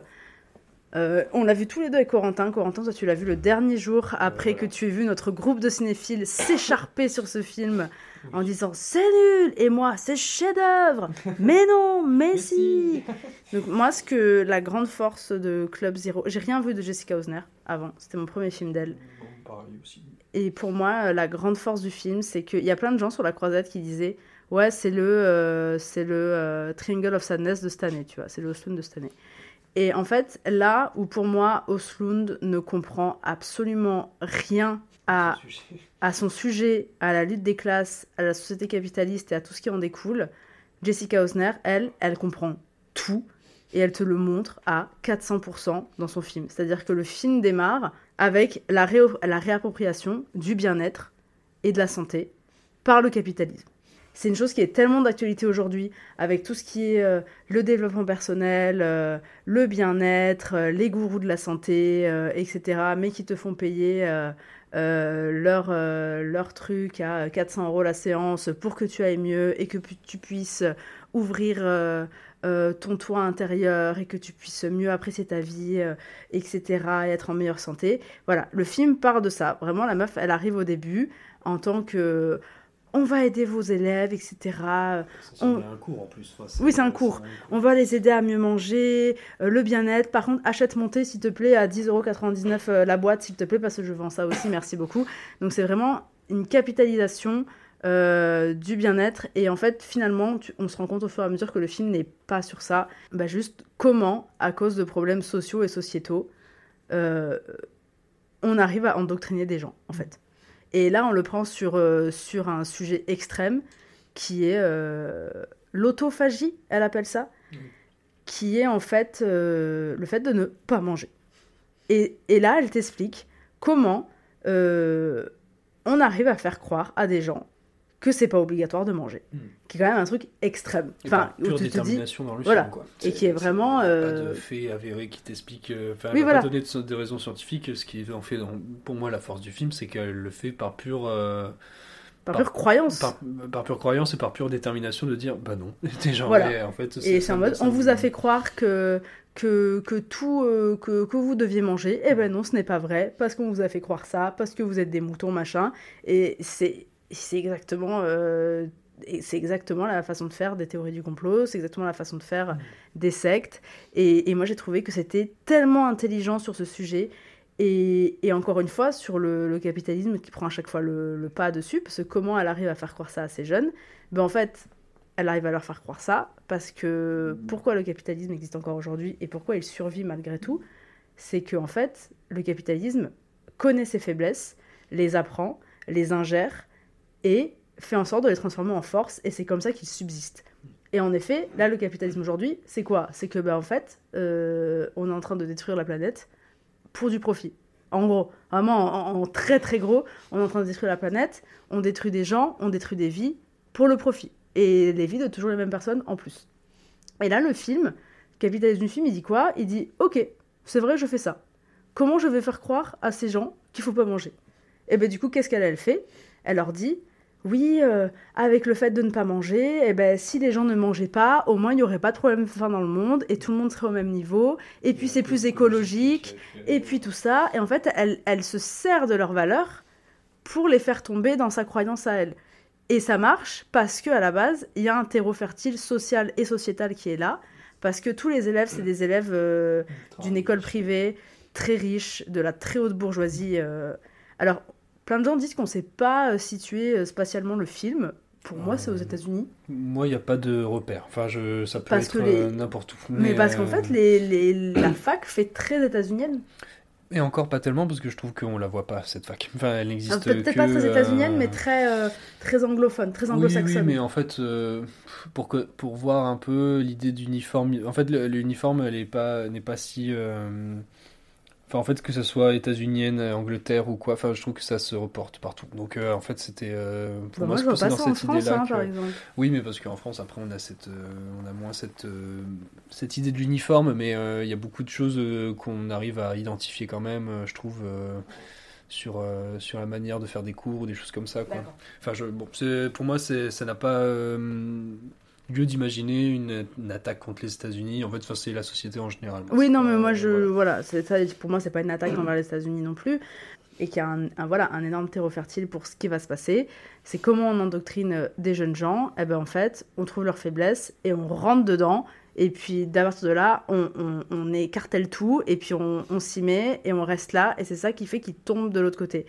Et on voit qu'il y a autant de problèmes euh, donc euh, sociétaux, euh, de par, euh, même si ce sont des familles très riches, Mm. euh, en fait, les enfants sont également victimes de ça. Dans Bah, le ils sens où. même les premières victimes. hein, parce que On si sont même les premières quoi. victimes parce que en fait les parents ne s'occupent pas de ce problème. Mm. Les parents voient que les enfants ne mangent pas. Et t'as autant la mère qui fait bon ben en même temps moi j'ai envie de rester mince alors bon je suis un peu d'accord. Bah, L'autre qui fait euh, oui, elle semble avoir un peu, enfin cette mère-là en particulier dont tu parles, jouée par euh, Zieber- voilà, jouée par Elsa Zieberstein, a l'air d'être une personne qui a déjà subi en plus de, de l'anorexie et qui, et qui a déjà fait, ce euh, problème. voilà, Il y a une autre famille où la petite, euh, le père, il lui fait oui parce que ta mère, euh, bon, elle aimerait bien que tu commences à faire attention à ce que tu manges. Mm. Pourquoi la fille, elle est, min- elle est mince comme un clou Tu comprends pas pourquoi? En fait, si tu comprends, parce que c'est toujours ces mêmes problèmes qui Mm. viennent encore une fois du capitalisme qui fait ben, la, la maigreur et, et l'esthétique n'est jamais mise en avant dans le film comme euh, comme euh, comme euh, c'est vraiment un problème générationnel. C'est-à-dire que les parents, ils voient un truc ah bah au moins mes enfants ils vont un peu mincir et ma fille elle sera beaucoup plus jolie et les et les enfants même si tu as l'impression qu'à l'arrière il y a toujours cette idée-là qui reste en tête que non non, c'est pour l'écologie, c'est contre le capitalisme, c'est contre les valeurs de la Gen Z. De quoi? Il y a un geste politique en tout voilà, il y a un geste est politique et pas forcément euh, que physique et esthétique euh, qui là est plus de la génération des parents avant et ça se voit dans leur discours. Et voilà, on voit vraiment que les parents riches ne font euh, rien, soit parce qu'ils sont pas au courant, soit parce qu'ils n'ont pas que ça à faire. Et d'ailleurs, la seule fois où ils commencent à s'interroger sur la prof, c'est quand elle va au théâtre ou à l'opéra, parce que même eux ils savent pas, tellement ils en ont rien à foutre, euh, avec un élève et que c'est interdit, mais que bon, euh, finalement, euh, bon, c'est bien, ces trucs de diététicien, c'est pas mal. Ou de nutritionniste, pardon, je sais qu'il y en a un des deux qui est valable et pas l'autre, je suis désolée, je ne sais plus lequel. C'est plus nutritionniste, j'ai l'impression. par D'accord. en tout cas. Et, et, et la seule qui se pose la question dès le début en mode au fait c'est pas normal c'est euh, celle qui, qui est pauvre et que on s'entend, mais qui est Oui. plus de la classe moyenne en tout cas. qui est plus de la classe moyenne et qui a besoin d'une bourse pour que son fils puisse étudier et, euh, et justement on voit que et d'ailleurs c'est le seul qui lui n'est pas vraiment euh, dans ce truc euh, qui veut pas trop qui prend ce cours juste bah, pour avoir des points pour avoir son année Et la bourse aussi. et la bourse surtout. Et en fait, au bout d'un moment, il est obligé même de s'endoctriner là-dedans. Parce qu'il est obligé de rester dans ce cours. Parce que lui, en fait, s'il quitte ce cours, il n'a pas la bourse. Et donc, il peut pas faire d'études. Et, et là, tu vois que c'est aussi un problème social qui est que, ben, en fait, on oblige ben, même des gens qui sont beaucoup plus au courant de ce qui se passe de la classe moyenne, de la classe, des classes pauvres, à en fait se mettre aussi dans ce moule-là pour s'en sortir, parce que sans ça, eh ben, on les laisse sur le bas-côté et on les fait crever. Et, moi, je trouve ça, mais hyper intelligent. Je sais qu'il y a plein de gens qui ont détesté ce film. Pour moi, tout le film est bourré d'intelligence. Genre, tu vois aussi que avec les, les, uniformes de la fac, ils ont des chants, on dirait des chants patriotiques, des machins. Tu vois qu'en fait, ils sont déjà sur une identité assez sectaire. Mais c'est un truc qui existe dans les facs euh, anglophones, tu vois, anglo-saxonnes, qui est que, euh, bah voilà, je sais pas, que certaines facs se font la guerre avec d'autres facs, etc. Enfin, la guerre, t'as compris ce que je voulais dire? Oui, non, mais t'as pas ça en France, tu vois. Enfin, euh, Il y a une idée de groupe social. il y a une idée de groupe social qui est très ancrée et qui, pour moi, vu de l'extérieur et vu de France, qui est pour moi, enfin, en fait, a des codes sectaires. Enfin, je suis désolée, un uniforme, un logo, euh, un hymne. pour moi, c'est des codes.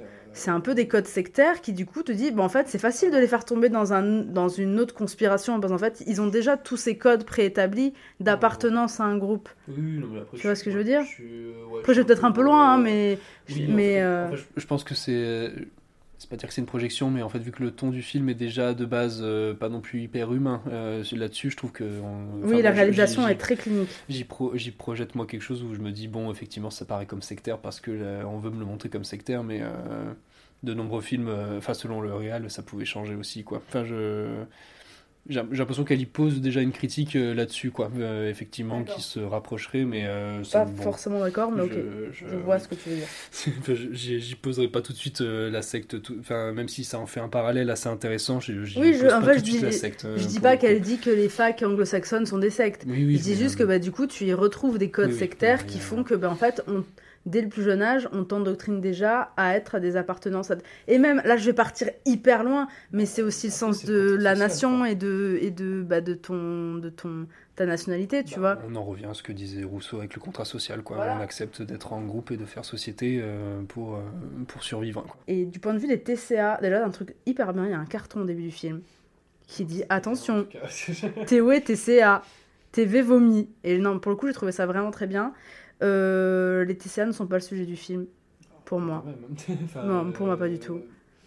Bah, disons qu'il travaille quand même. euh, Il sert d'excuse, il sert de prétexte à parler oui, de, ce, qu'elle mais veut- du de coup- ce dont elle veut parler. Et du coup, euh, le montre quand même. Enfin, genre, je- le film n'en Mais elle le montre pas. tant que ça. Tout Bah, est en hors champ, à part la fameuse scène, mais on va en parler après. Bah, Peut-être, mais. Tous les TCA, euh, enfin, les scènes de, de, de, boulimie sont en hors champ. Oui, oui, Après, non, oui, mais- tu les vois ne pas manger, tu les vois tout cracher, tu les vois manger vite. a, Ça, je suis d'accord. euh, Mais c'est. euh, bon. Mais sinon, le gros de la chose est en hors champ. Et, et par exemple, la chose dont elle parle dans le film, c'est de la euh, de l'alimentation euh, consciente. Et euh, moi, j'en ai fait de ça. Et Enfin, moi, ma psy, elle appelle ça de l'alimentation en pleine conscience. Et, et en fait, ça n'a. Et au tout début, je me suis dit, ah non, c'est un film sur les TCA. Et ça va, en gros, ridiculiser ça euh, parce que parce que c'est fait par des gourous, des machins et tout. Et non, en fait, l'alimentation en pleine conscience, c'est en fait une partie de ce qui est la vie en pleine conscience. Et en fait, c'est quelque chose qui est beaucoup utilisé en, psychologie euh, et thé- thérapie comportementale et cognitive pour l'anxiété, pour euh, certains TCA, qui font en sorte euh, d'empêcher les pensées intrusives et l'anxiété d'arriver à toi. C'est de faire les choses en pleine conscience. Et l'alimentation, en pleine conscience, c'est pour t'aider, justement pour les crises d'hyperphagie, pour toutes... Enfin, moi, ça a été pour des crises d'hyperphagie. Je sais pas si on peut l'utiliser pour de la boulimie ou autre. Mais voilà, moi, ça m'avait beaucoup aidé. Quand c'est fait par des professionnels et quand c'est fait dans un but thérapeutique. Parce que la- la- la- l'alimentation en pleine conscience, c'est juste, eh ben, en fait, quand tu manges, prends conscience que tu manges et du coup, mâche correctement, euh, analyse euh, les bruits que tu fais, analyse euh, les sensations que tu as dans ta bouche, analyse l'odeur, analyse la texture, comment tu avales et tout, pour que la satiété arrive plus rapidement. Et encore une fois, ce n'est pas pour maigrir, ce n'est pas pour mincir, c'est pour retrouver une alimentation normale. Et ce n'est pas pour arrêter de manger, ce n'est pas pour manger moins. Et, et dans le film, c'est ça. Parce que, mais très vite, et je me suis rendu compte, ok, non, ça le ridiculise pas, c'est pas ça, ça part sur autre chose, Mm. parce que très vite, ça part dans l'extrême. Et donc, pour moi, qui, qui ai eu cette alimentation-là, qui, qui a eu des problèmes de TCA dans sa vie, qu'on a toujours, et je pense que c'est un truc euh, qu'on a tout le temps et que toute sa vie, on essaye d'arrêter d'en avoir, le, le film ne m'a absolument pas euh, dérangé là-dessus, et je me suis pas sentie... Enfin, moi... Je... Non, non, mais je sais parce que il y a des gens, j'ai vu ce genre, j'ai entendu ce genre de critiques. Et moi, ce, ce film ne m'a absolument pas euh, blessé là-dessus. J'ai très vite compris que ce n'était pas là-dessus. Et, et pour en revenir à la fameuse grande scène euh, du vomi, euh, moi je trouve qu'elle n'est pas du tout là, qu'elle n'est pas gratuite du tout. Elle montre vraiment à quel point le personnage est sous emprise Mm. totale et à fond dans sa croyance et que ben, en fait comment euh, et comment la, la prof a réussi à lui retourner le cerveau complètement à faire un truc qui n'est même pas naturel. Dans le sens où même même les ani- enfin si les animaux le font. Mais on, on, on fait pas ça. On peut pas faire ça parce que justement c'est même euh, en état euh, de, de, de- même sans être homo sapiens sapiens on, on ne peut pas on ne fait pas ça en tant qu'être tu vois et euh, le corps sait qu'il faut pas le faire sinon il va être malade Et, et moi, je trouve cette scène hyper puissante, euh, sous ces airs euh, très gratuites et dégueulasses et graphiques. Moi, je la trouve très puissante. Et voilà, moi, j'ai adoré ce film. Et, euh, et je ne peux que vous, euh, que vous le conseiller euh, quand il sortira. Il n'a pas encore de, de date de sortie. En étant un peu prévenu quand même de quoi. En étant un peu prévenu, voilà. Thé- Théo vomi. Thé- Théo est vomi assez, assez hardcore quand même. Moi, je me suis dit, c'est c'est du maïs avec du lait et c'est passé comme du petit lait. Mais euh, voilà, TV vomi quand même. Et euh, mais enfin, il est exceptionnel pour moi ce film. Je, je suis très peinée de voir que beaucoup de gens, je dis pas ne l'ont pas compris parce que je trouve que c'est très méprisant, euh, ça serait très méprisant de ma part, mais que des gens n'ont pas vu ce que ce que j'y ai vu, je trouve ça très dommage parce que le film est tellement intelligent pour moi et il est bien plus que ce que certains euh, critiques euh, ont dit de lui. Bah, moi, je suis à peu près d'accord avec ce que tu as dit. Bah, alors, peut-être autour du capitalisme, je t'ai pas euh, poussé là-dessus euh, autant. J'étais plus autour de. J'étais resté sur l'idée de la secte euh, plus qu'autre chose. Enfin, sur l'idée que. euh, comment tout ça peut devenir vraiment très radical et, comment cette radicalité dessert, en fait. dessert ce qui, ce qui peut être au début bien heureux pour, pour les gens. Euh, et je trouve que, bon, après, effectivement, le film appuie là où ça fait mal euh, sociétalement. Mais ça, pour le coup, c'est un- assez rare, je trouve. euh, Mais euh, ça a l'air d'être un peu le cas de cette cinéaste. Et, euh, pareil aussi, assez dégoûté euh, par rapport à cette fameuse scène de vomi qui, en fait, pour moi, me rappelle vraiment euh, les, les pires horreurs qu'il y a dans le salaud de Pasolini où vraiment euh, Ah, moi, j'ai pensé à Salaud aussi. un, un point de dégoût où euh, moi je suis, je suis au bout du gouffre quoi.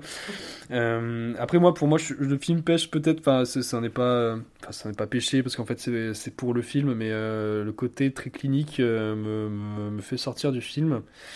Après, bon, le, le film n'est pas fait pour être pour rentrer dedans, donc je, et là-dessus je peux le comprendre, mais c'est peut-être le côté conte, en, conte et euh, métaphore permanente qui m'a un petit peu, euh, qui m- pas non plus dérangé, mais qui m'a juste euh, pas rendu le film agréable. Il ne doit pas l'être, je pense, mais euh, du coup euh, j'avais du mal à être tout le temps avec eux et d'être tout le temps euh, en fait de je n'ai pas eu ce pouvoir de questionnement que, qui t'a habité un peu pendant tout le film où vraiment je me disais ok du coup ça veut travailler ça ça veut travailler ça. Et euh, je l'ai plus, euh, je l'ai plus ressenti que essayer de le de l'intellectualiser quoi pour le coup je pense. Voilà mais c'est vraiment pareil très bonne surprise et je vous le recommande chaudement et j'ai bien envie de voir du coup ça ça donne envie en tout cas de voir le reste de la filmographie de Dausner Onzième film, toi Corentin, t'es allé du côté de Un certain regard Encore une pour fois. encore pour Terrestrial Versus, donc film iranien de Ali Asghari et Ali Reza Khatami. Oui. Donc euh, très vite, comment t'en as pensé? On, est- on va essayer d'aller un peu plus vite sur le Club Zero, c'était ça un gros ça truc. fait déjà beaucoup de choses Mais euh, mais En euh, même temps, c'était une journée à 5 films. Voilà. Euh, Après, on ira plus vite. Euh, bon, alors très rapidement, c'était un film à sketch euh, qui a une forme assez similaire à Athènes de Kiarostami, c'est-à-dire euh, en fait une succession de petites histoires euh, sur des personnages. Et euh, le film a ce parti pris de proposer un plan par personnage et du coup euh, un cadre unique et avec à chaque fois en fait euh, une situation pour les personnages où c'est euh, l'administration iranienne hors champ qui vient pour pour proposer un problème au personnage qui est filmé et cadré. Et à chaque fois c'est toujours assez grinçant très drôle des fois méchant et des fois très angoissant et terrifiant sur certaines situations. Le film questionne beaucoup de choses sur Téhéran et sur la manière qu'a eu le pouvoir iranien de réprimer beaucoup de choses. Et en fait bon le film tape un peu partout euh, nulle part à la fois en même temps mais euh, je trouve qu'il arrive bien à dresser le portrait absurde de cette société. Et euh, comment en fait il peut pour des questions comment pour des questions de société très simples il arrive à poser des problèmes et à poser des situations complètement vivables pour certains de ses habitants. Et, et voilà enfin le, le film est très très efficace pour ce qu'il est. Et je trouve que ça c'est toujours intéressant de se questionner sur, ces, sur ce pays-là. Et sinon, après, j'ai enchaîné tout de suite après avec un film Cannes classique euh, de Pierre Colombier qui s'appelait euh, Ces messieurs de la santé.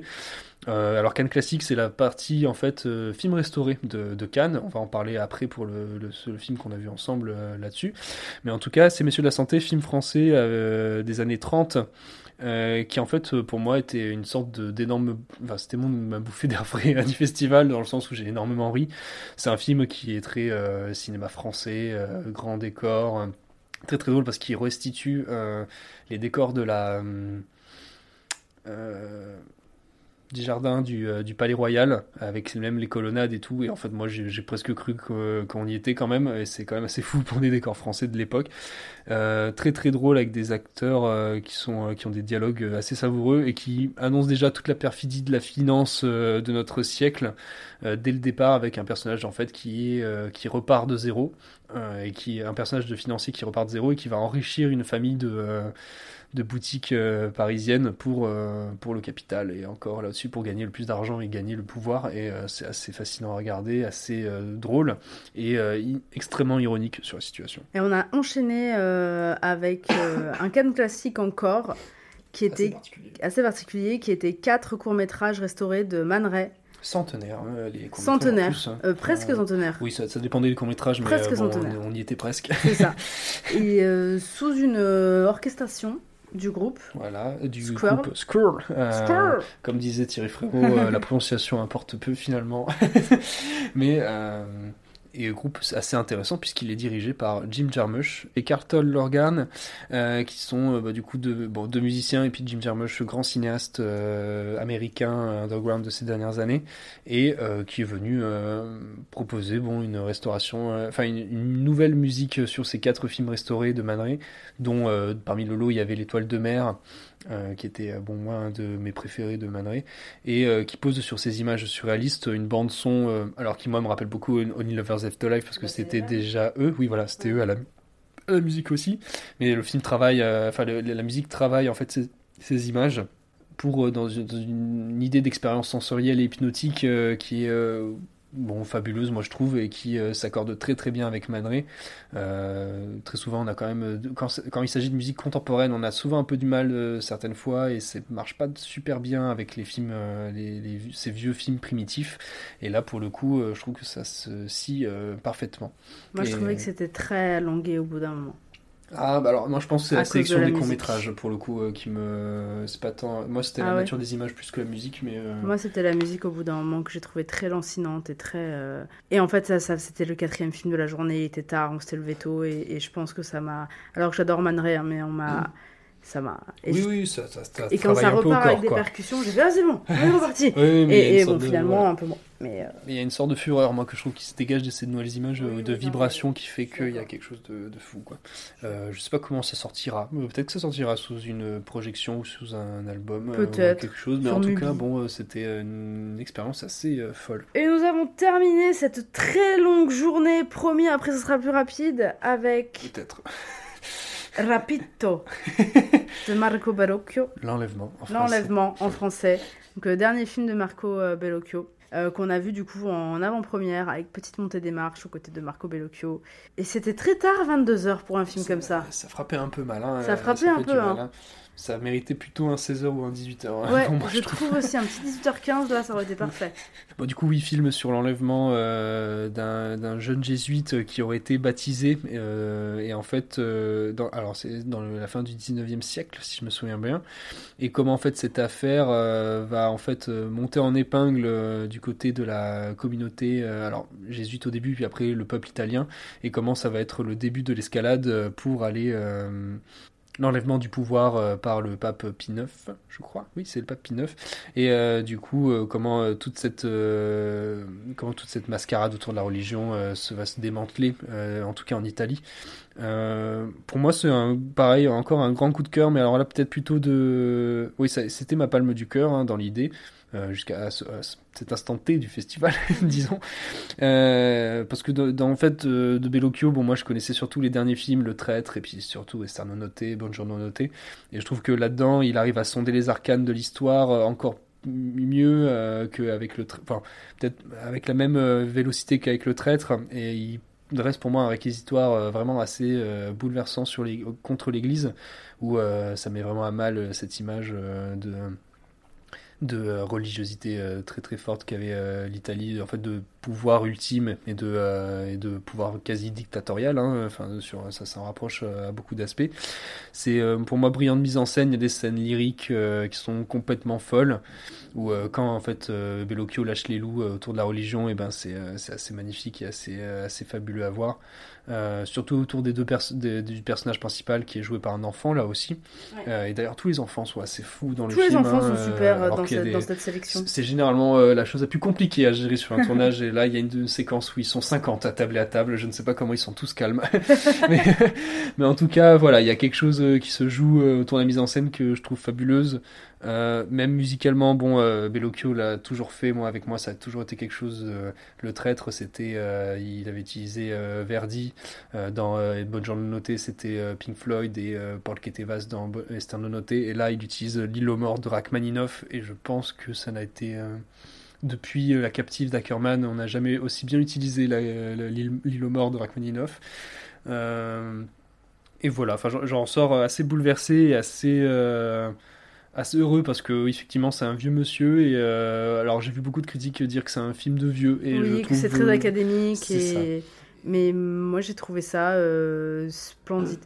J'ai- Je suis d'accord hein, que ça ressemble à des tableaux euh, euh, classiques italiens, mais j'adore. Le film travaille ça ça, vu que c'est autour de la religion. Quoi. Je, je- enfin, je suis désolée, mais moi, c'est ma, ma cam, là, c'est ma cam, ça, c'est la, la, la grande musique grandiloquente, ça aussi. Je mais donnez-moi du cinéma exagérateur comme ça, surtout quand c'est Bellocchio qui le fait.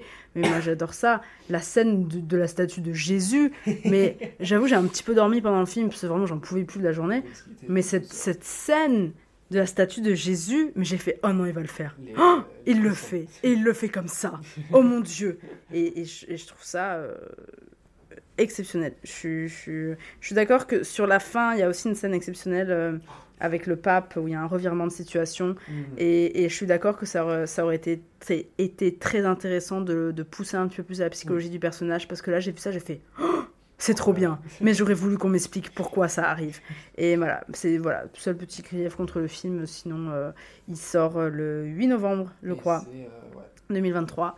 Et euh, donc, enfin, moi, je, Et ça reste du très grand Bellocchio. ça reste du très grand Bellocchio, ça reste du très grand, très beau film. Et, et allez-y.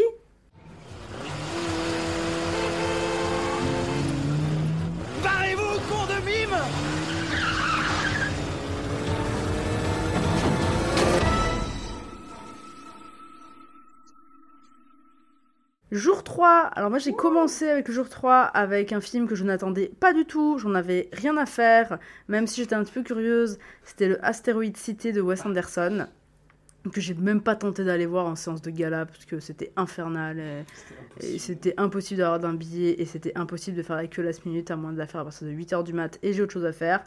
Euh, Film à voir, hein, finalement. De quoi? On avait cinq films à voir ce jour-là. Ouais, non, mais euh, nous, on allait voir le Bellocchio après, c'était très bien. Mais non, je. je... Franchement, j'a- j'attendais rien de ce film et je suis quand même déçue. euh, je, je suis très triste de pas accrocher au dernier Wes Anderson que j'ai vu. euh, le dernier qui m'a vraiment euh, énormément plu, c'était L'île aux chiens. Et celui-là, euh, bah oui, je suis d'accord, il est très beau. euh, les, les- les couleurs, c'est ce que j'aime. la mise en scène, elle est très belle. Mais Wes, en fait, je sais que tu fais de la bonne mise en scène. Je sais que, que, que tu sais le faire. Je sais que tu fais ça tout le temps. Et en fait, j'attends autre chose. Et, et je j'ai pas du tout accroché à l'histoire. Ou alors, on manque d'histoire, à, à ce qu'il a voulu y dire. Euh, j'ai pas du tout apprécié le, le- la double tempo- temporalité, enfin la double, il y a une double histoire en fait qui se rejoint à la fin, euh, avec du petit humour un peu méta qui m'a, qui, qui- que j'ai beaucoup apprécié, mais, mais ça vole pas plus haut que ça. Le film, je m'en rappelle déjà plus. euh, euh, je m'en fiche en fait. Je suis désolée pour les Anderson Zoos. tragédie. Je suis désolée, mais je... c'est très beau. Je me rappelle de beaucoup de plans qui sont magnifiques. Mais au bout d'un moment, euh, euh, en fait, j'ai toujours dit que pour moi, la mise en scène, elle était au-dessus du scénario euh, dans ma, dans, ma, dans ma façon de voir le cinéma. Dans ma façon de voir le cinéma. Je m'en fiche que tu sois pas d'accord. Bah oui, je m'en fiche que tu sois pas d'accord. Oh, bah oui. C'est ma vision du cinéma. C'est moi, c'est ce que j'attends du cinéma. Et je suis d'accord avec le fait que ce ne soit pas euh, ce qu'attendent d'autres gens. Mais moi, c'est ça. Et sauf que là, bah, le truc, c'est que la mise en scène, je la trouve très belle, je l'aime beaucoup, mais je m'y attends. Donc en fait, je me dis, bah, en fait, ok, ouais, mais je savais que tu allais faire ça. Donc en fait, je m'ennuie quand même. Et euh, donc, je, voilà, je suis désolée. On va euh, sur Asteroid City. euh, je pense que la chose la plus, intér- la plus intéressante, c'est qu'il soit encore venu en bus devant le, le Grand Palais, enfin le Palais des Festivals. Mais c'est tout. Moi, je, je, je m'en fiche. Il doit déjà avoir une date de sortie. Ça me. Bah, ça me... un mois. 21 juin. 21 juin? Ouais, Oh très tôt. Bah, euh, allez le voir quand même, si jamais vous voulez. Hein, euh. Tout ça pour ça. Mais voilà, sachez que c'est pas un très grand Wes Anderson, que moi je m'en fiche un peu malheureusement. Et ça, ça, ça me rend triste en vrai. J'irai l'applaudir euh, encore une fois.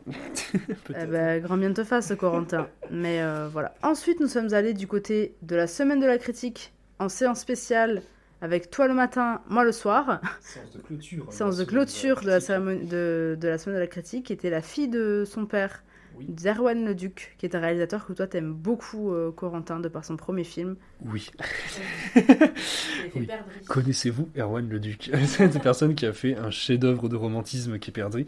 Non, euh, oui, c'est alors du coup euh, Erwan le Duc euh, connu pour Perdrix et qui fait ici son deuxième film, La fille de mon la fille de son père. Euh, Moi, je trouvais déjà que Perdrix était une sorte de mini chef-d'œuvre où je, ne comprenais pas. Moi, je me suis pris vraiment une énorme claque quand je l'ai vu au cinéma. Et là, je trouve qu'il réitère euh, là-dessus, euh, dans cette idée de miracle, dans le sens où en fait, on arrive à la fois à un cinéma très touchant, très très extrêmement drôle. Enfin, je vois, c'est euh, moi la séance où j'ai le plus ri dans les films récents, hormis le Cannes classique là de ces messieurs de la santé. Le film où j'ai le plus ri euh, et qui est en fait en permanence à la recherche de trouvailles visuelles, euh, que ce soit dans la manière de filmer ses décors, la manière de filmer ses situations, euh, de filmer par exemple le foot. Enfin, je trouve que le film a de superbes trouvailles visuelles. Il travaille toujours ses acteurs avec une sorte de manière de discuter entre eux qui est à la fois ultra dialogué, très littéraire et à la fois ultra drôle à entendre et à écouter. Et je trouve que ça en est un peu. c'est une sorte de, de, de face cachée de ce qu'aurait pu être Wes Anderson. C'est-à-dire que là, Wes Anderson, je trouve que c'est vraiment des, un côté très marionnette, que bon, j'affectionne aussi. Là, pour le coup, c'est pas le cas. Et en fait, les personnages euh, sont euh, vivent dans des décors de Wes Anderson, mais en étant des personnages follement humains et follement drôles, follement euh, captivants avec des faiblesses euh, très très enfin des faiblesses et des caractérisations euh, très fortes oui Oui, en plus, ça pas raconté d'histoire, en gros. C'est Oui, que voilà. c'est c'est l'histoire euh, euh, d'un couple qui est très jeune, qui a une vingtaine d'années, qui une petite vingtaine, qui a un enfant. Et euh, quand l'enfant est en bas âge, euh, la mère euh, abandonne le père et sa fille. Et là, on repart euh, à peu près 18 ans après, parce qu'elle entre à la fac. euh, 18 ans après, dans la vie, du coup, de, de ce De ce père et de cette poule, fille. de cette fille, voilà, de ce papa poule, de ce papa qui avait cet enfant très jeune. Donc, il n'y a, pas un, un gap générationnel énorme non plus entre les deux. Et c'est toute leur histoire euh, qui. Et, Voilà. euh, Mais en même temps, qui essaie de euh, se la jouer cool parce que c'est un ça. papa jeune qui a même pas une quarantaine d'années euh, et qui a voilà, une fille qui a déjà bientôt 20 ans. et qui en est à cet âge où euh, elle a à la fois ce côté rebelle qui est de je veux m'émanciper de mon père et en même temps je me sens un peu réconforté euh, par sa présence enfin il y, y a tout un enjeu autour de ça qui est euh, je trouve assez fou Euh, et à chaque fois ce que je trouve euh, fascinant chez Erwan Le Duc c'est que hum, il a cette manière de filmer les personnages où en fait on comprend qu'il les aime tous Oui, il y a tellement d'amour pour tout le monde. Euh, et en fait, jamais il euh, juge la mère, jamais il juge euh, euh, son action, ce qu'elle a fait. euh, c'est comme ça, et Voilà. puis voilà. Et il les filme euh, comme des purs objets de cinéma, enfin alors euh, comme objets désirants, et euh, ils ont tous euh, cette beauté plastique et cette beauté photogénique euh, qu'ont tous ces acteurs, quoi. Euh, bah, Nahuel, euh, Pérez Vizcayar qui joue du coup le, le- le père. qui en fait euh, trouve euh, là-dedans son rôle à la Buster Keaton, qui est... Ah mais moi je vais faire une pétition pour que ce soit plus Rami Malek qui joue Buster Keaton dans le biopic et que ce soit Nawel Pérez Vizcayar. Moi je vous le dis tout de suite. Hein. Mais et voilà, et il y a tout, tout cet enjeu de, de mise en scène que moi je trouve fabuleux et je trouve que il termine. Bon, il a, il a cette. En fait, avec, avec Donzelli, qui est elle aussi la, la grande, euh, pour moi, la plus grande filmeuse euh, autour des histoires d'amour, je trouve que ben, Erwan Leduc est euh, lui aussi le metteur en scène qui arrive à filmer des, le, le mieux les personnages désirants et les personnages amoureux. Et euh, pour moi, la scène de fin, comme l'était déjà la scène de fin de Perdrix, est d'un geste de romantisme euh, fou. Euh, Ouais, c'est voilà. magnifique. Parce que pour, le coup, la deuxième partie du film, je trouve qu'elle. Bah, euh, cette fracture de ton est un peu trop brutale, tellement on passe un bon moment dans la première partie, elle est un peu trop brutale et en même temps elle est assez lente.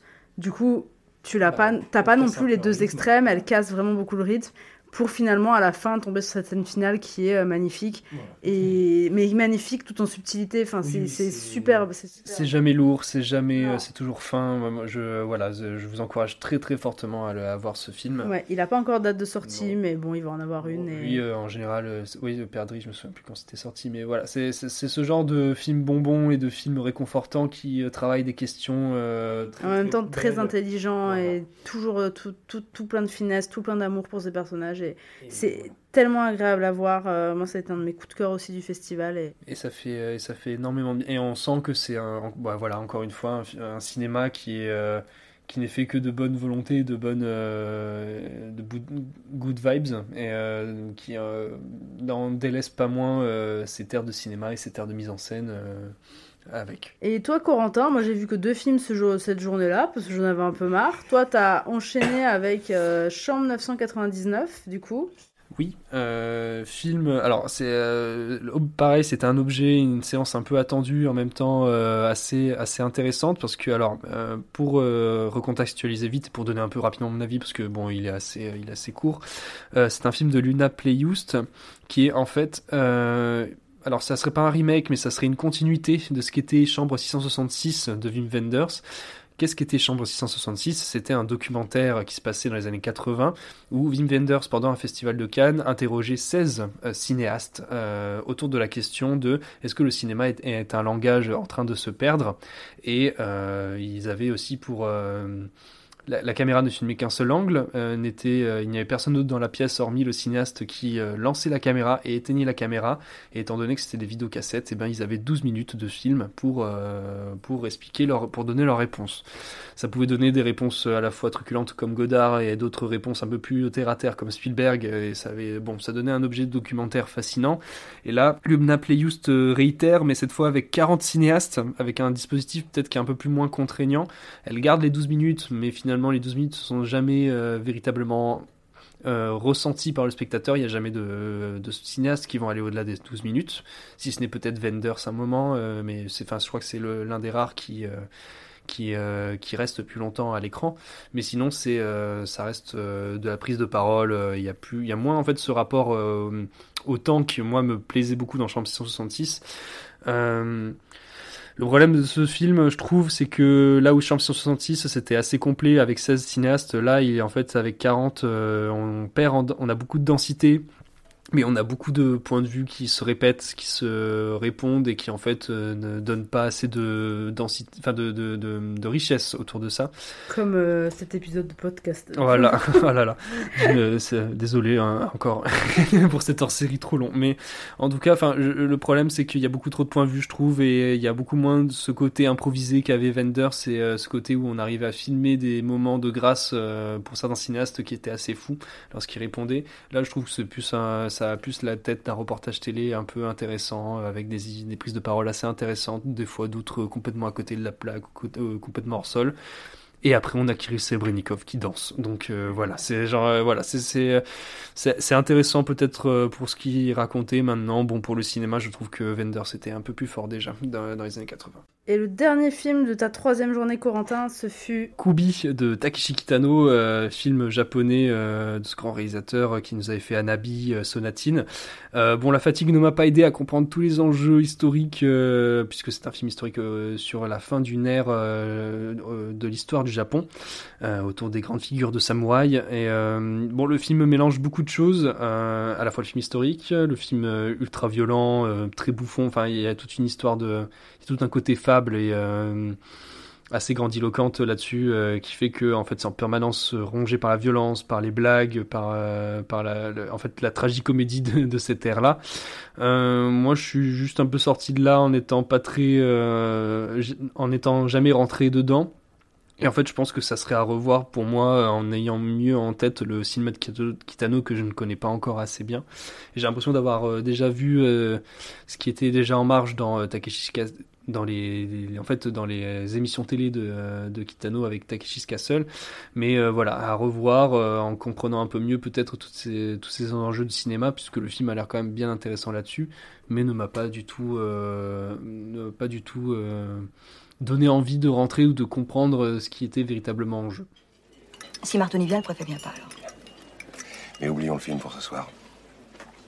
Parlez-moi de vous plutôt. Odile. Moi, c'est Odile. Plutôt, c'est l'ami de Mickey.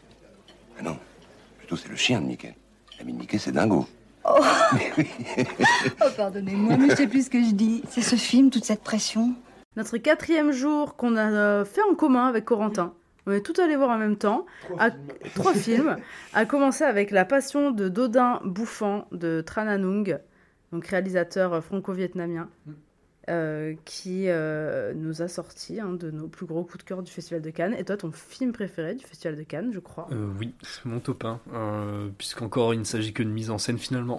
Donc tout ce qu'il me fallait. Oui, c'était mon prix du cœur et en fait euh, pour la mise en scène en particulier. Le- euh, Il a reçu le prix de la mise en scène d'ailleurs. Voilà, c'est ça, c'est qui est en partie avec mise en scène à juste titre et c'était mérité. Euh, Dodin Bouffant, qu'est-ce que ça rac- La passion de Dodin Bouffant, qu'est-ce que cela raconte? C'est alors adapté d'un livre De la vraie vie de, de, Dodin Dodin Bouffant, voilà, euh, grand gastronome et gourmet. Et en gros, Français. euh, français, Cocorico, Francis Enfin. Purée. Francis. Purée. Voilà, on sent qu'il est 13h20 et que j'ai pas mangé. non, et euh, le film, en fait, n'est, euh, euh, retrace un peu euh, la dernière, enfin, euh, la vie de Dodin Bouffant euh, lorsqu'il. euh, tout son travail autour de la cuisine et euh, toute la relation qu'il a avec euh, sa cuisinière, qui est jouée par euh, Juliette Binoche. Euh, et en fait, le film se concentre euh, pas euh, sur Dodin Bouffant, en fait, se re- concentre véritablement sur la relation qu'ont ces deux personnages entre euh, Juliette Binoche et ce qui est, euh, celui qui est incarné, euh, Dodin Bouffant, qui est incarné par Benoît Magimel. Et euh, pour moi, le film est un grand film de mise en scène dans euh, sa manière de montrer la bouffe, enfin, et de montrer la cuisine en général, la bouffe, le bon manger. Non, et, en fait, le. euh, Le, j'ai jamais vu, je pense, de manière aussi synesthésique et aussi euh, cinématographique la manière de préparer à manger et de préparer, euh, préparer des plats, de filmer euh, la préparation. Et il faut savoir que pour, pour se donner un peu une idée, c'est qu'il y a les 40 premières minutes qui sont littéralement la préparation euh, ben, euh, d'un énorme euh, buffet. Enfin, pas, pas- buffet, d'un repas, voilà. Et euh, c'est magnifique de beauté, c'est rempli de cinéma euh, à la lumière, euh, dans la manière de faire exister le son des aliments, de euh, faire exister euh, la, la cuisine, de la filmer à la fois comme une sorte d'havre de paix, en même temps une sorte de guerre. Enfin, c'est et quelque chose de... de- Une préparation de guerre, quoi. Et en même temps, euh, avec beaucoup d'érotisme, avec beaucoup de désir Oui. envers cette nourriture-là. Mais c'est. euh, mais moi, mais le, nombre de fois où j'ai pris l'épaule de Corentin en disant Oh, Corentin, ils sont en train de faire cuire une raie dans du lait citronné, mais oh mon dieu, j'ai tellement envie de manger ce que je vois. Et euh, pour moi, le film en fait donne un- une sorte de cinéma total euh, dans le sens où euh, bon, Varda disait euh, avait cette phrase, euh, c'était Viggo Mortensen qui avait euh, pris, euh, qui avait cité Varda euh, dans un discours et qui disait qu'il faut donner euh, au cinéma, il faut donner au spectateur l'envie de voir. Et je pense que euh, Trananung ne fait que ça euh, Ah pendant euh, pendant ces 2h15 de, de pure torture pour celui qui aurait faim. Et on l'a vu à 11h. on l'avait 11h avec un pain au chocolat et un café dans le, dans le bide. Et Euh, quand on est sorti, on a dû manger un panini. Ça a été la plus grande tragédie de ce Voilà. festival de Cannes pour moi. Euh, on a faim, moi je trouve qu'on est amoureux de tout le monde, euh, comme chez Erwan Le Duc, et on a une folle envie de cuisiner. Et en fait, euh, je pense qu'on n'aura jamais vu la, la- la cuisine aussi bien filmée et aussi, euh, et aussi agréable à voir. Et, euh, et là-dessus, bon, bah, je trouve que c'est à la fois immense et que c'est un geste de cinéma euh, qui est complètement fou parce que s'affranchir bah, justement de scénario, de s'affranchir en fait de beaucoup de choses qui tiennent un film euh, la plupart du temps, c'est pour moi déjà la réussite qu'on arrive à bien filmer ce qu'on est en train de filmer. Et la Euh, relation entre les deux qui, qui voilà, est- derrière, voilà, et les seuls éléments qui est, scénaristiques euh, qui est quand même qui pour moi est de bout en bout euh, abouti quoi. Oui, oui, oui, non, elle a pris là- là-dessus, ça se tient, et c'est en fait euh, immensément euh, passionnant sur pourquoi, on- pour- pourquoi il y a ce geste de création, pourquoi on est en train de cuisiner, pour qui on l'a fait, et surtout à quelle destination. Enfin, il y a, tout un, toute une, intellectualisation autour de ça, enfin, je suis mis assez verbeux là-dessus aussi, et... et à la fois très touchant sur ces personnages et en fait on se rend compte encore une fois que Magimel et euh, Gilles sont deux grands acteurs et euh, sont euh, vraiment la crème de notre cinéma français. Oui, qui ont, qui ont une alchimie énorme et plus, euh, voilà, les deux ont été ensemble pendant plusieurs années, ont un enfant ensemble il y a une bonne vingtaine d'années, je crois, quelque chose comme ça. Et, et je trouve que ça transpire à l'écran et qu'il y a encore beaucoup de respect entre ces deux personnes et, et peut-être aussi beaucoup de tendresse. Et je trouve que ça se voit, il y a une espèce de nostalgie dans le regard qui est exceptionnelle. Et, mais quelle, quelle merveilleuse idée d'avoir engagé ces deux acteurs pour euh, cette, ce rôle, euh, pour ces rôles, pour cette histoire. Et, et vraiment, leur, euh, pareil, tout est, tout est écrit en, en finesse pour leur relation, mais mais c'est tellement beau par une phrase euh, il y a tellement de choses qui sont dites quand euh, ils parlent de l'automne de leur vie ou du, de l'été. Et c'est moi c'est un truc qui m'a vraiment euh, rendu toutes choses. Mais c'est et la dernière réplique du film elle est magnifique aussi. Il la reprend Trananung dans son dans son discours. Et vous comprendrez ce que c'est quand, quand, quand, vous verrez le film et qui qui bah, qui est, on va dire le mot, hein, qui est même féministe dans tout euh, son truc, quoi, qui est... Euh, la chose que moi je trouve ultra intéressante, c'est que le couple n'en est pas, même si le couple est très bien filmé, il n'en est pas sujet de conflit, et c'est euh, le conflit vient d'autre chose, peut-être, enfin d'une tragédie du destin, mais c'est, enfin c'est, mais voilà, c'est en tout cas le, couple n'est pas la crise, enfin n'est pas le, le conflit là-dedans et n'est que amour. Oui, et c'est magnifique. Franchement, allez voir euh, Dodin Bouffant, s'il vous plaît, quand il va sortir. Il sort euh, le 8 novembre aussi, 2023. Et euh, c'est exceptionnel. soyez le cuisinier et la cuisinière de, de votre conjoint. De votre conjoint. et ne soyez pas sa femme ou son, ou son mari, s'il vous plaît. Ensuite, on a enchaîné avec un film de genre français à la semaine de la critique. Cocorico. En fait, C'est journée Cocorico, hein, ouais. quand j'y repense. Oui, euh, c'est journée euh, français hein, ce, ce jour-là. on est allé voir Vincent doit mourir de Stéphane Castang, Castang, je ne sais pas comment on prononce, euh, qui a comme plot euh, Karim Leclou, qui se rend compte que l'entièreté de l'humanité euh, veut le tuer. Veut le frapper. Il veut pas le frapper, veut le tuer. Il veut le frapper à mort, enfin non, pas forcément le frapper, qui veut le tuer avec euh, les choses qu'ils ont sous la main. Et en général, vu qu'on n'a pas grand-chose pour tuer des gens sous la main, on le frappe. Et hum, moi, j'ai trouvé euh, le plot ultra intéressant. J'étais très contente d'aller voir ce film. Et finalement, malheureusement, je trouve qu'il se perd un peu dans, dans son propre sujet et qu'il s'embourbe dedans et qu'il ne sait pas comment en sortir. La, graduation euh, de ce qui se passe, c'est pas très bien géré pour moi. Et à la, à la fin, j'en avais marre. Et en fait, je, je, veux, pas voir euh, ce film tourner comme ça, et, enfin, tourner, euh, finir comme ça. Je, je, voulais voir autre chose de, de, ce sujet. Et, et, malheureusement, il passe un peu en surface de tout et il s'embourbe un peu dedans. Et c'est ultra dommage. Mais euh, beaucoup d'envie de cinéma dans, dans, ce film, je trouve. Mm. C'est juste que pour moi, c'est assez moyen et pas très bien euh, euh, mis en place. Mais euh, next time, Gaston. Next time. Euh, tout pareil. Non, non, pareil, première partie que je trouve euh, incroyable dans sa nervosité. Et ça, et dans sa manière d'être, de dresser, euh, bah, moi, ce que j'appelle les règles, enfin, du, de son, de son pitch. et pour le coup, pareil, je trouve que ça s'embourbe un petit peu dans sa narration. on comprend pas tellement comment fonctionne un peu toute cette histoire finalement. Enfin, il établit des règles qui paraissent quand même assez claires. Euh, qui très vite ne sont plus les règles. à un moment, on ne comprend plus pourquoi ben, le personnage euh, revient à une situation et puis il retourne. Enfin bon, il y a tout un. Il y a toute une zone de flou alors que travaille le film, parce que de toute façon le film ne travaille que la zone de flou euh, autour de la situation que est en train de vivre Vincent. Enfin, euh... Oui, on dirait que c'est pas une zone de flou euh, faite exprès parce qu'on veut raconter autre chose, c'est une zone de flou parce qu'à mon avis il ne sait pas comment ah, se dé... bon raconter que... son histoire euh, finalement quoi. Je trouve que oui et non parce que vu qu'il a quand même cette, ce point de vue dans la, avec les, la radio et le monde extérieur qui est de dire bah, la montée des violences et la montée de la violence gratuite, je trouve il y a peut-être quelque chose qui se joue là-dessus.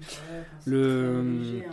mais le, en fait le truc c'est que je comprends pas pourquoi euh, à certains moments le personnage ne subit plus de violence ou alors pas autant et du coup bon enfin c'est oui, euh, même euh, avec le personnage de Villa Ponce au bout d'un moment euh, on comprend pas bien euh, la durée bien. en fait ouais. d'immunité entre guillemets que peut avoir ça. le personnage. Et je... comment bon, voilà. et pourquoi et t'as l'impression qu'il déroge un peu à ses propres règles le film. C'est un peu. Euh, bon, c'est euh...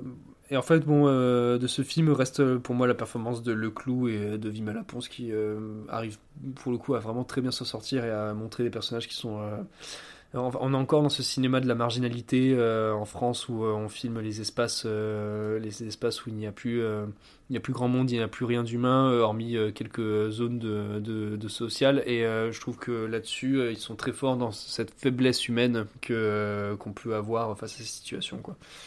Et il y a un voilà. super chien. Et il y a un super chien.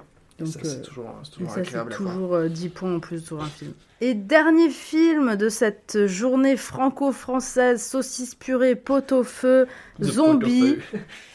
On a le film que moi perso euh, j'attendais le plus et qui est le nouveau Catherine Breillat l'été dernier, qu'on a vu aussi en avant-première monter des marches. Ah là là, on a monté les marches avec Catherine. Eh ben moi j'ai beaucoup aimé le film. en fait, Alors, non, je trouve que. hum, Moi, j'ai vu qu'un seul film de Catherine Breillat, qui est son tout premier, en fait, qui est Une vraie jeune fille. Euh, et du coup, je, je- je m'attendais à un film beaucoup plus crade que ça. Après, comme elle a dit lors de sa conférence de presse, c'est quelque chose, pas qui ne l'intéresse plus, mais ça ne l'intéresse plus de le filmer de cette manière. Et là, elle se concentre pas sur les corps, elle se concentre euh, vraiment sur euh, les visages, sur les expressions. Et le film, en fait, c'est Léa Drucker qui commence à entretenir une relation avec son beau-fils de 17 ans pendant que son mari n'est pas là. Et Joué par euh, Samuel Kircher.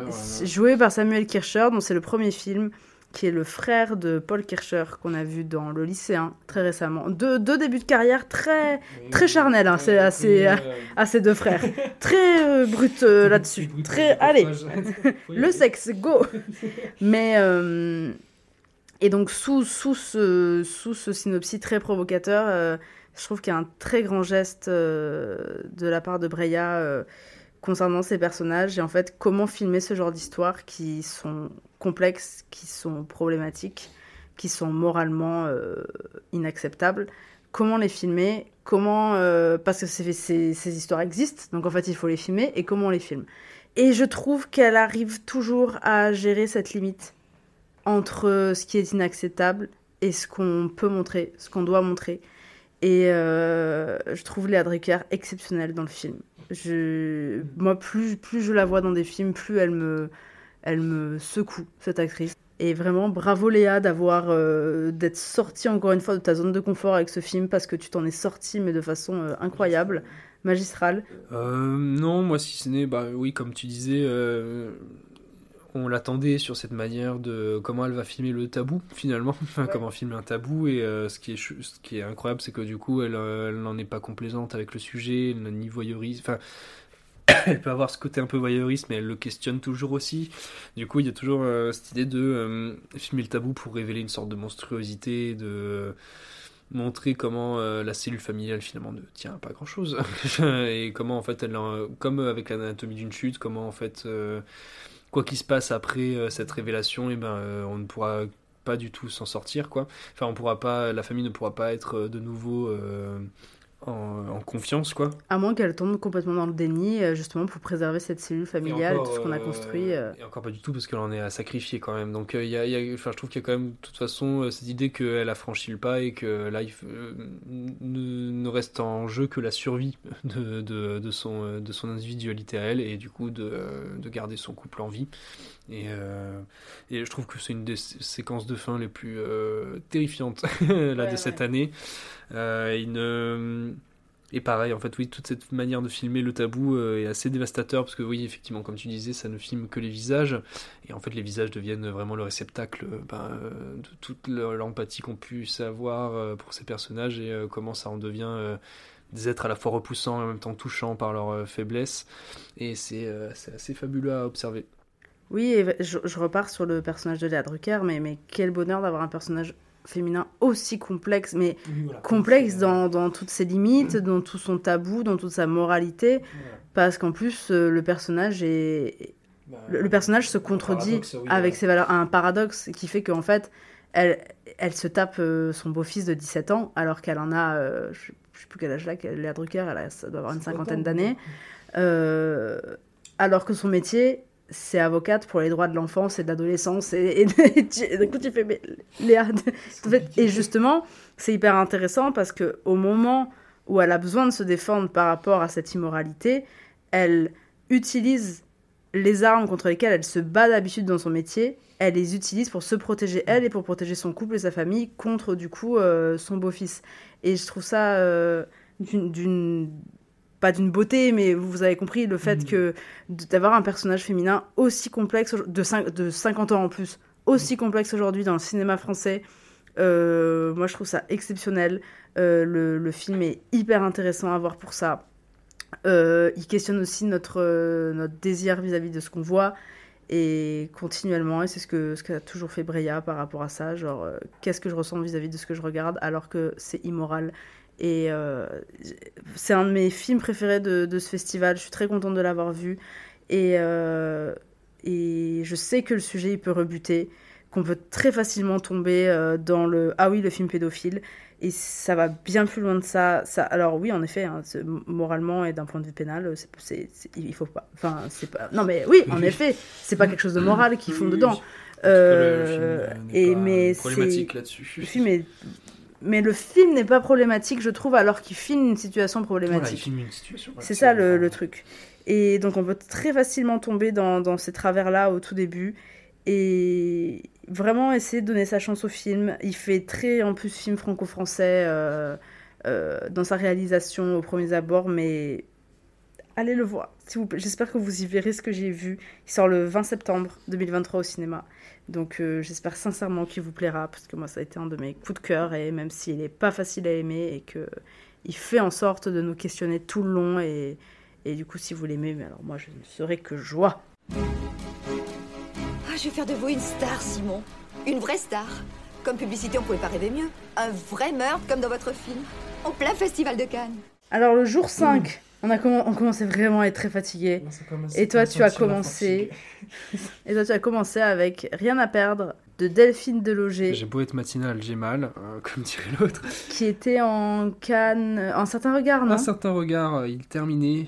Euh, il, il, terminait, enfin, il était dans les derniers films d'un certain regard. C'est un film français avec Virginie Fira, parce que dans si c'est un film français, il y a Virginie Fira dans le casting. Voilà, ils ont décidé de. Ils ont dit on a une actrice de 40 ans euh, blonde, on a une actrice de 40 ans euh, brune, qui est leur calamie, et on, on, les échangera au fur et à mesure, parce qu'on n'a pas envie d'en avoir trop. Voilà, il faut. voilà. Non, et sinon, alors, bon, moi je trouve que c'est un peu un film sujet. Alors, pour dire vite fait de quoi ça parle, c'est l'histoire d'une mère euh, seule, qui vit seule avec ses deux enfants. Euh, elle travaille de nuit, elle laisse ses enfants du coup euh, sans surveillance entre guillemets. Enfin, le, le, le, le grand a quand même 17 ans, 18 ans. Il, pareil, il va terminer, il termine son bac pour ensuite se plonger dans les grandes études. Mais en gros, il, elle laisse les deux sous, sans surveillance et le gosse, enfin le plus petit, se fait brûler en faisant, en se faisant des frites. ça, en devient presque un gag euh, dit comme ça, mais euh, il se brûle gravement au second degré et en fait derrière la la, bah, la, la, petite enfance euh, va aller les voir en fait pour savoir comment pourquoi pourquoi il y a eu ce problème et face aux nombreux les, non-réponses de la mère vis-à-vis de ça et ben en fait la petite enfance va venir récupérer l'enfant et en fait va s'emmener tout un engrenage autour de la récupération de cet enfant par la mère et en fait comment au fur et à mesure de l'histoire, on va déconstruire euh, sa manière euh, qu'elle a eu d'éduquer ses deux enfants et qu'en fait on commence un peu à se poser des questions sur euh, est-ce que vraiment est-ce que c'est une si bonne mère que ça? Enfin, il y a cette question de la maternité, de savoir comment la pédagogie de l'enfance, comment on, travaille là-dessus. Et pour moi, le problème, c'est que le film prend un petit peu en otage son spectateur autour de son personnage principal et que très vite en fait on n'aura pas le point de vue du reste et qu'on va essayer d'être plongé en permanence en empathie avec elle et ce qui est un peu dommage, c'est que c'est euh, surtout vers le dernier tiers que là d'un coup on commence à avoir une sorte de retournement de situation un peu attendu et un peu. Euh, enfin, que en fait, moi en tout cas, que moi je demande parce que j'ai l'impression euh, de pas avoir toutes les clés de ce qui se passe, surtout pour, un truc assez grave et assez compliqué, enfin en France. Et je trouve que le film met vraiment longtemps à devenir complexe et à devenir vraiment intéressant sur son sujet et ne crée pas de situation en fait uniquement que pour le personnage d'Efira qui en fait un peu des caisses aussi là-dessus donc euh, je bon voilà ça m'a un sorte de semi-film euh, typique des Dardennes qui euh, prend un peu en otage et qui a un peu un film sujet mais qui bon a certaines fulgurances peut-être vers la fin de son film.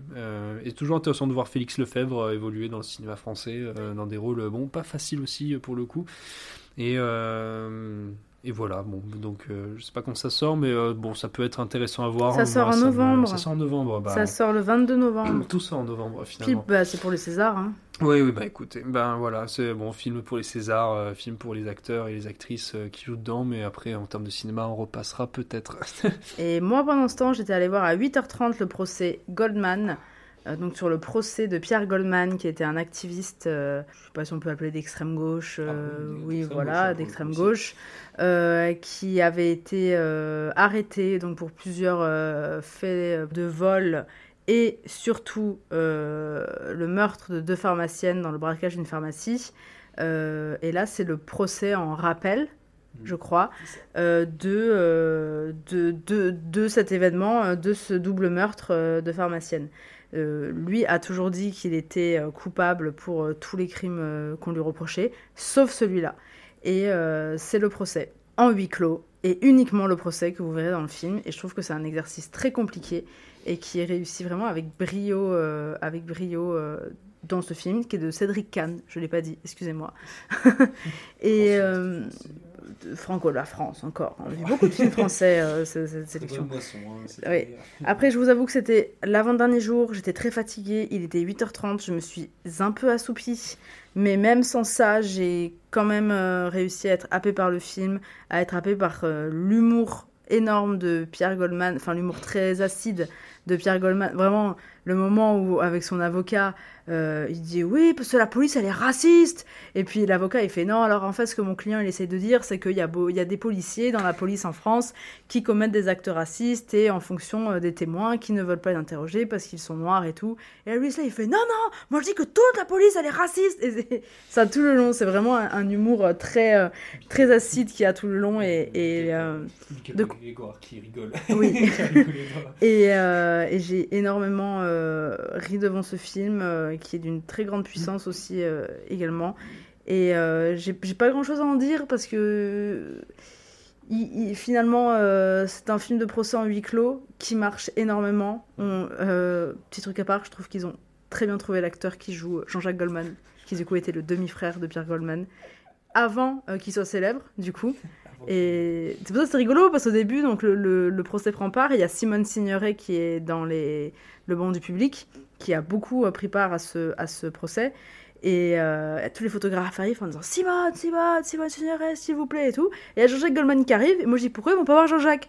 Et en fait, j'ai appris plus tard qu'il n'était pas encore connu à cette époque. Que c'était vraiment euh, l'année d'avant, et qu'il a commencé à être connu l'année d'après, quelques années après. Et donc c'était assez rigolo, parce que vraiment le- le- l'acteur, qui ne parle jamais, euh, lui ressemble comme deux gouttes d'eau, à la même coupe de cheveux. Je trouve ça incroyable. Mais euh, donc voilà, j'ai rien d'autre à dire sur ce film, euh, malheureusement, malgré le fait qu'il soit euh, juste très bien. Donc euh, allez, euh, allez le voir quand il sortira, qui sort le 27 septembre, donc assez rapidement euh, au cinéma. Bonne euh, thématique de film de procès hein, euh, cette année, entre le trier et celui-là, il y a une grosse partie procès aussi dans le Bellocchio. On a eu du... Film d'enquête aussi. euh, Ouais. de films d'enquête. euh, de Ça a été un petit peu un euh, fil rouge là. Ouais. Ta dernière petite montée des marches, Corentin, que j'ai faite avec toi à 16h, qui sont vraiment la meilleure montée, les meilleures montées des marches, c'est celle-là. hein. C'est celle de 16h, t'as l'équipe qui est là, et t'as pas besoin d'être sapé. Tout le monde est chill, tout le monde est tranquille, lunettes de soleil, il fait beau, il fait chaud, on a les petites gourdes. Oh, j'adore. Alors que dès que t'arrives à celle de 19-22h, faut être sapé comme l'as de pique, tu dois faire des allers-retours, t'as mal aux pieds. Je pense que c'est parce que t'as vu Isabella Rossellini, euh, Nikita. Ah non, moi j'adore les, les, les séances au GTL à 16h avec l'équipe. euh, C'est tellement chill, t'as pas besoin d'être. euh, Oh, j'adore. Franchement, j'étais tellement heureuse et j'ai vu Isabella Rossellini. Et ça, vraiment, c'est.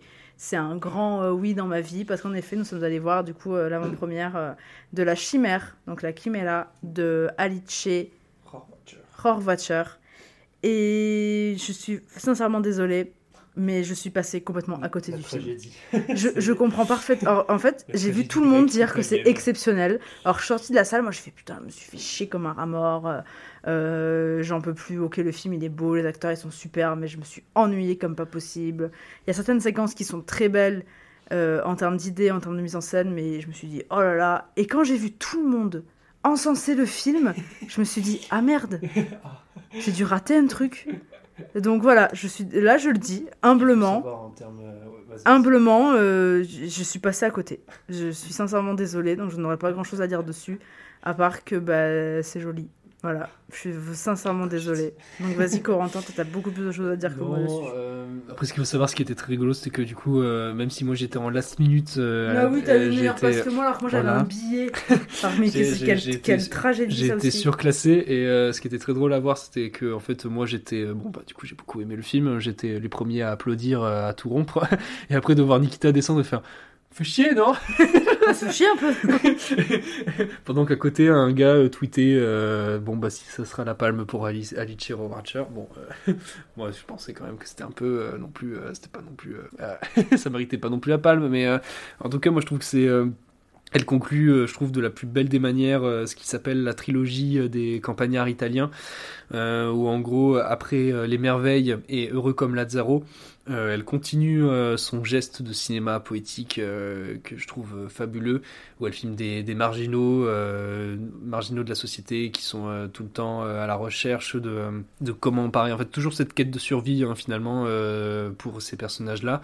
Et en fait, euh, ce qui est ultra intéressant et que je trouve ultra méta par rapport à l'histoire du cinéma italien et par rapport à l'Italie même en général, c'est que comment ils doivent se, comment ils arrivent à s'enrichir, et ben c'est en pillant littéralement leur histoire et en pillant les tombes etrusques. Euh, Il y a tout ce principe du personnage de euh, de Josh O'Connor en fait qui sort de prison euh, et qui euh, est littéralement en train de. Il sort de prison.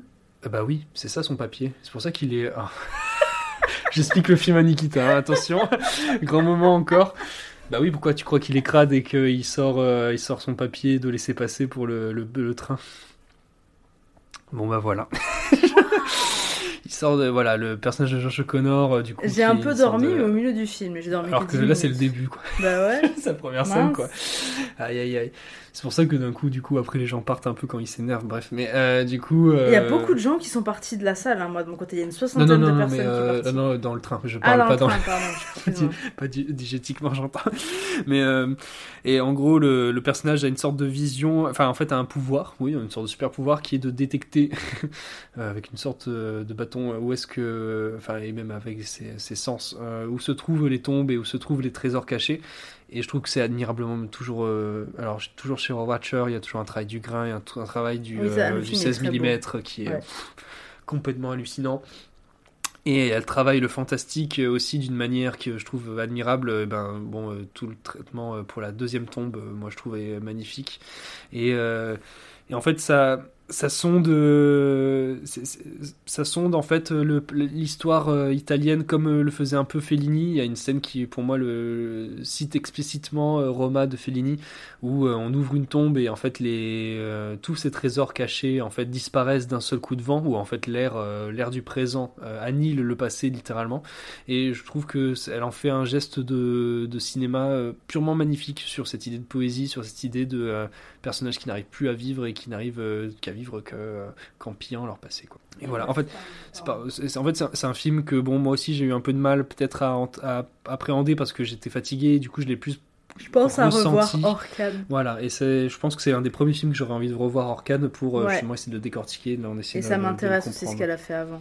Bah, et bon. aussi, euh, quel bonheur d'avoir un film qui se passe en Italie, italien sur l'Italie, qui est pas un film de carte postale. Oui, voilà, bon, sur c'est, euh, l'Italie. c'est ce qu'elle travaille de toute façon Ouais. depuis, bah, depuis cette trilogie où c'est littéralement à chaque fois, Les Merveilles c'était déjà ça avec une famille euh, d'apiculteurs et euh, Heureux comme Lazaro qui pareil posait un principe, euh, alors le- pas de film à twist mais une sorte de, il y, y, a y a deux films dans le film et euh, la seconde partie révèle quelque chose de la première qui est assez bouleversant et euh, pareil ça traite aussi de cette euh, Italie euh, qu'on ne filme jamais entre guillemets qui est en plus dans une friche euh, qui est entre l'abandonné et le, complexe industriel euh, qui rappelle un peu Antonioni, qui rappelle beaucoup de choses, et c'est euh, toujours euh, agré- agréablement beau à voir, je trouve, chez elle, et toujours surprenant à découvrir dans le cinéma italien. Là où derrière on a un Sorrentino clinquant, ultra moderne et ultra riche et luxueux dans sa manière de filmer, là pour le coup on assiste à quelque chose qui est beaucoup plus... bah, qui en revient à quelque chose de presque néo-réaliste par moment et en matinée de poésie presque félinienne. Quoi. Et après, nous avons terminé notre cinquième et avant-dernière journée par la cérémonie de clôture d'un certain regard qui était euh, longue. longue, tellement longue, mais bon, qui était quand même rigolote. Et qui se terminait par le nouveau film euh, d'Alex Lutz euh, qui s'appelle Une nuit, qui est l'histoire d'un homme et une femme, comme un peu beaucoup d'histoires. Boys Meets Girl. qui est l'histoire d'un homme et une femme qui, qui s'engueulent dans le métro parisien parce qu'ils se sont poussés, voilà euh, note rare jour dans le métro à Paris. Et euh, finalement, il se passe un truc, et puis ils couchent ensemble, et puis ils décident de passer la nuit ensemble dans Paris, aéré. Et... Ils baissent dans un photomaton. Ils baissent dans un ça. photomaton. Ce qui est quand même. Euh, voilà. voilà. Moi, je, je aurait été rigolo qu'il y ait des photos. Mais après, je me suis dit, ah ben non, faut mettre la pièce. Voulu, euh... Et il faut mettre la pièce, donc ils auraient pas pu faire ça accidentellement, donc c'est dommage. Avec un film avec énormément de dialogue, c'est vraiment eux qui se parlent pendant toute une nuit dans Paris, avec plusieurs petites histoires par-ci par-là. Euh, bon, le film, à mon avis, est, très inspiré de Before Sunrise euh, de Richard Linklater.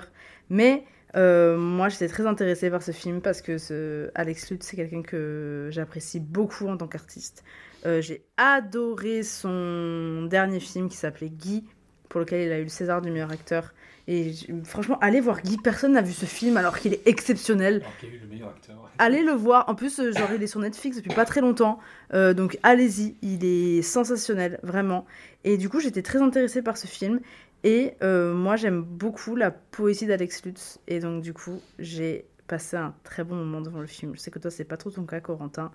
Euh, mais j'ai beaucoup aimé sa poésie. Et ça m'a rappelé au plus profond de moi, bah toutes les fois où j'ai vécu ce qu'il y avait dans le film. Où genre juste j'ai passé une nuit entière avec euh, quelqu'un dans Paris et, euh, et après il se passe rien. Et c'est comme ça. Et, mais t'en gardes un souvenir impérissable et, et c'est quelque chose qui m'a vraiment euh, marqué pendant le film.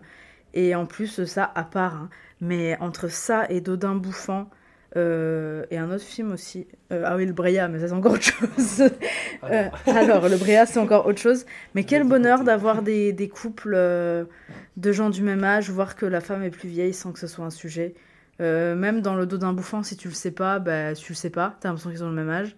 Et dans Une nuit, il y a juste une petite vanne d'Alex Lutz qui dit Ah bah oui, si tu galères à monter les escaliers, c'est que t'es plus vieille que moi. Et c'est tout, genre euh, et, franchement, la petite, petite parenthèse à part, mais quel bonheur de voir enfin euh, euh, des actrices qui ont 40-50 ans avec des rôles romantiques, avec des rôles sexués et, de, avec des réalisateurs qui sont emplis de désir pour elles. Et vraiment, je suis hyper heureuse que ça arrive et que ça soit de plus en plus normalisé parce que ça ne devient pas un sujet, que c'est normal. et voilà, très contente du coup de ce film. Mais je sais que toi, non. euh, c'est là qu'arrive la tragédie, finalement, encore une fois. non, euh, moi, je suis un peu. Euh, je suis un peu. Bah, tu t'évoquais à juste titre euh, Before Sunrise, sauf que bon, Before Sunrise, pour moi, c'est rempli de cinéma.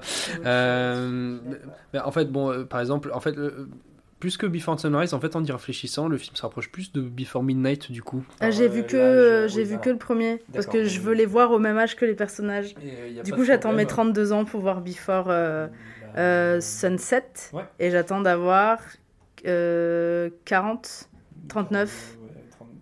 41, je crois. Oui, c'est tous les 9 ans. Oui, tous les 10 ans en tout cas. tous les 9. Ils, sortent, ils sont sortis tous les 9 ans. Et j'attends d'avoir euh, du coup 41 ans pour voir Before Midnight. Mais voilà, en tout cas, enfin, euh, bah, du coup, là, en, en, en, reparlant de ce sujet de, de, des couples, justement, des vieux couples, entre enfin, vieux couples, hein, on s'entend, mais euh, des, des, couples de la cinquantaine, bah, le film se rapproche beaucoup plus de, de Before Midnight, peut-être dans ses. dans ses dans sa manière d'évoquer la question du couple.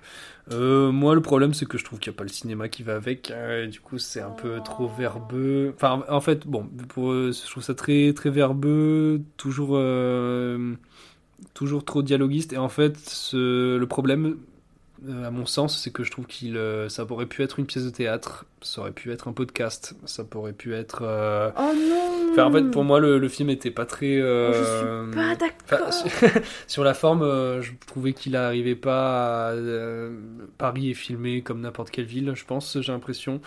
Il n'y a aucune Là où, par exemple, l'Épiphore arrive à chaque fois à donner un ancrage de décor qui était fabuleux.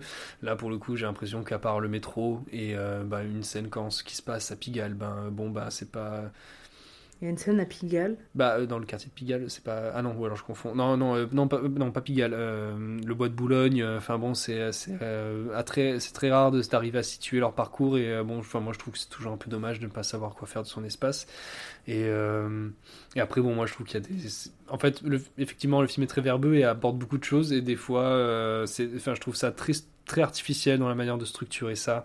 Et trop euh, artificiel même dans certaines lignes de dialogue où euh, vraiment j'ai l'impression que c'est surécrit et que ça sonne un peu, bon, euh, ça va être un peu méchant, mais je trouve que ça sonne comme des posts Instagram et euh, bon, ça. Ah, Courante.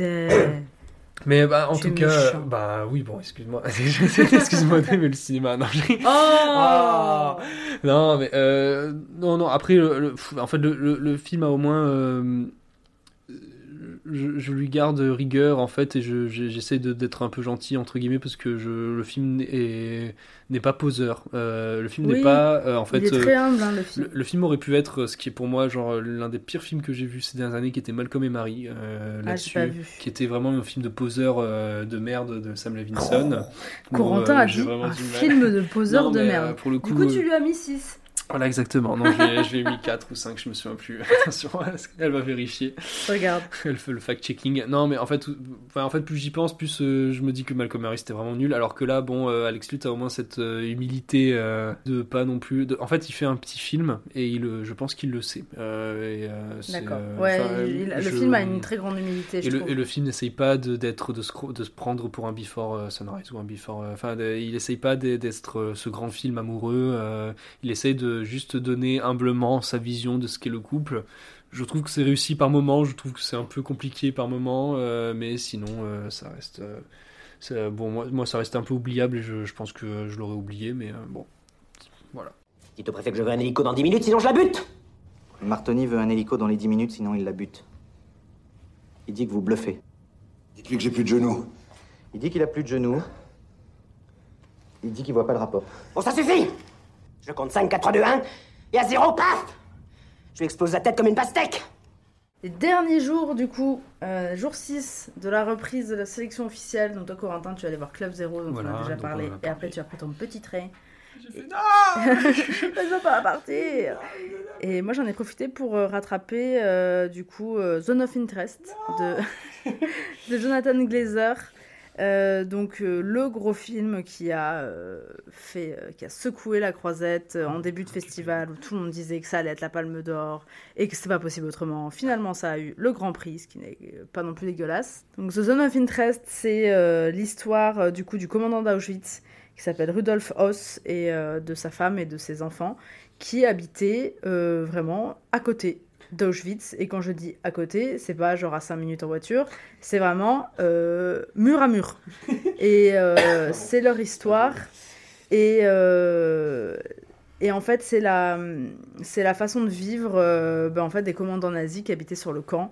Et, et du coup, on voit vraiment le contraste entre ben, leur vie, leur vie très très bourgeoise en fait, très haute bourgeoisie avec une très grande maison, un très grand jardin séparé avec une piscine et avec vraiment des problématiques euh, bah, de famille aisée euh, ayant des enfants.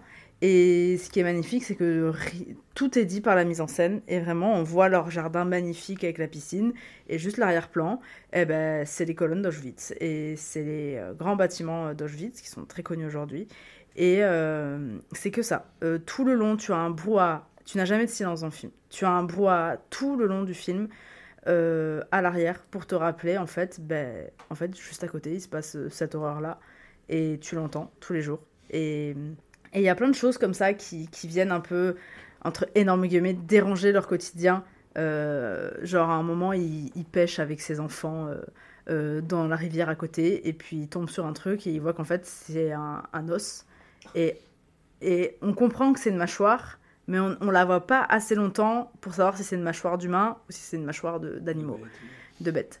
Et, et du coup, tu es très mal à l'aise parce que tout de suite il fait les enfants, il faut sortir et tout. Parce qu'en effet, c'est des cadavres dans la rivière, euh, tu vas attraper des maladies en restant dedans. Euh, lui, il va cracher, il crache de la cendre. Donc tu vois un peu toutes ces choses. À un moment, il y a vraiment, je suis allée le voir avec un ami. À un moment, il y a une scène où il fait du jardinage. Et tu sais, pour euh, des fois sur les plantes, tu mets de la cendre.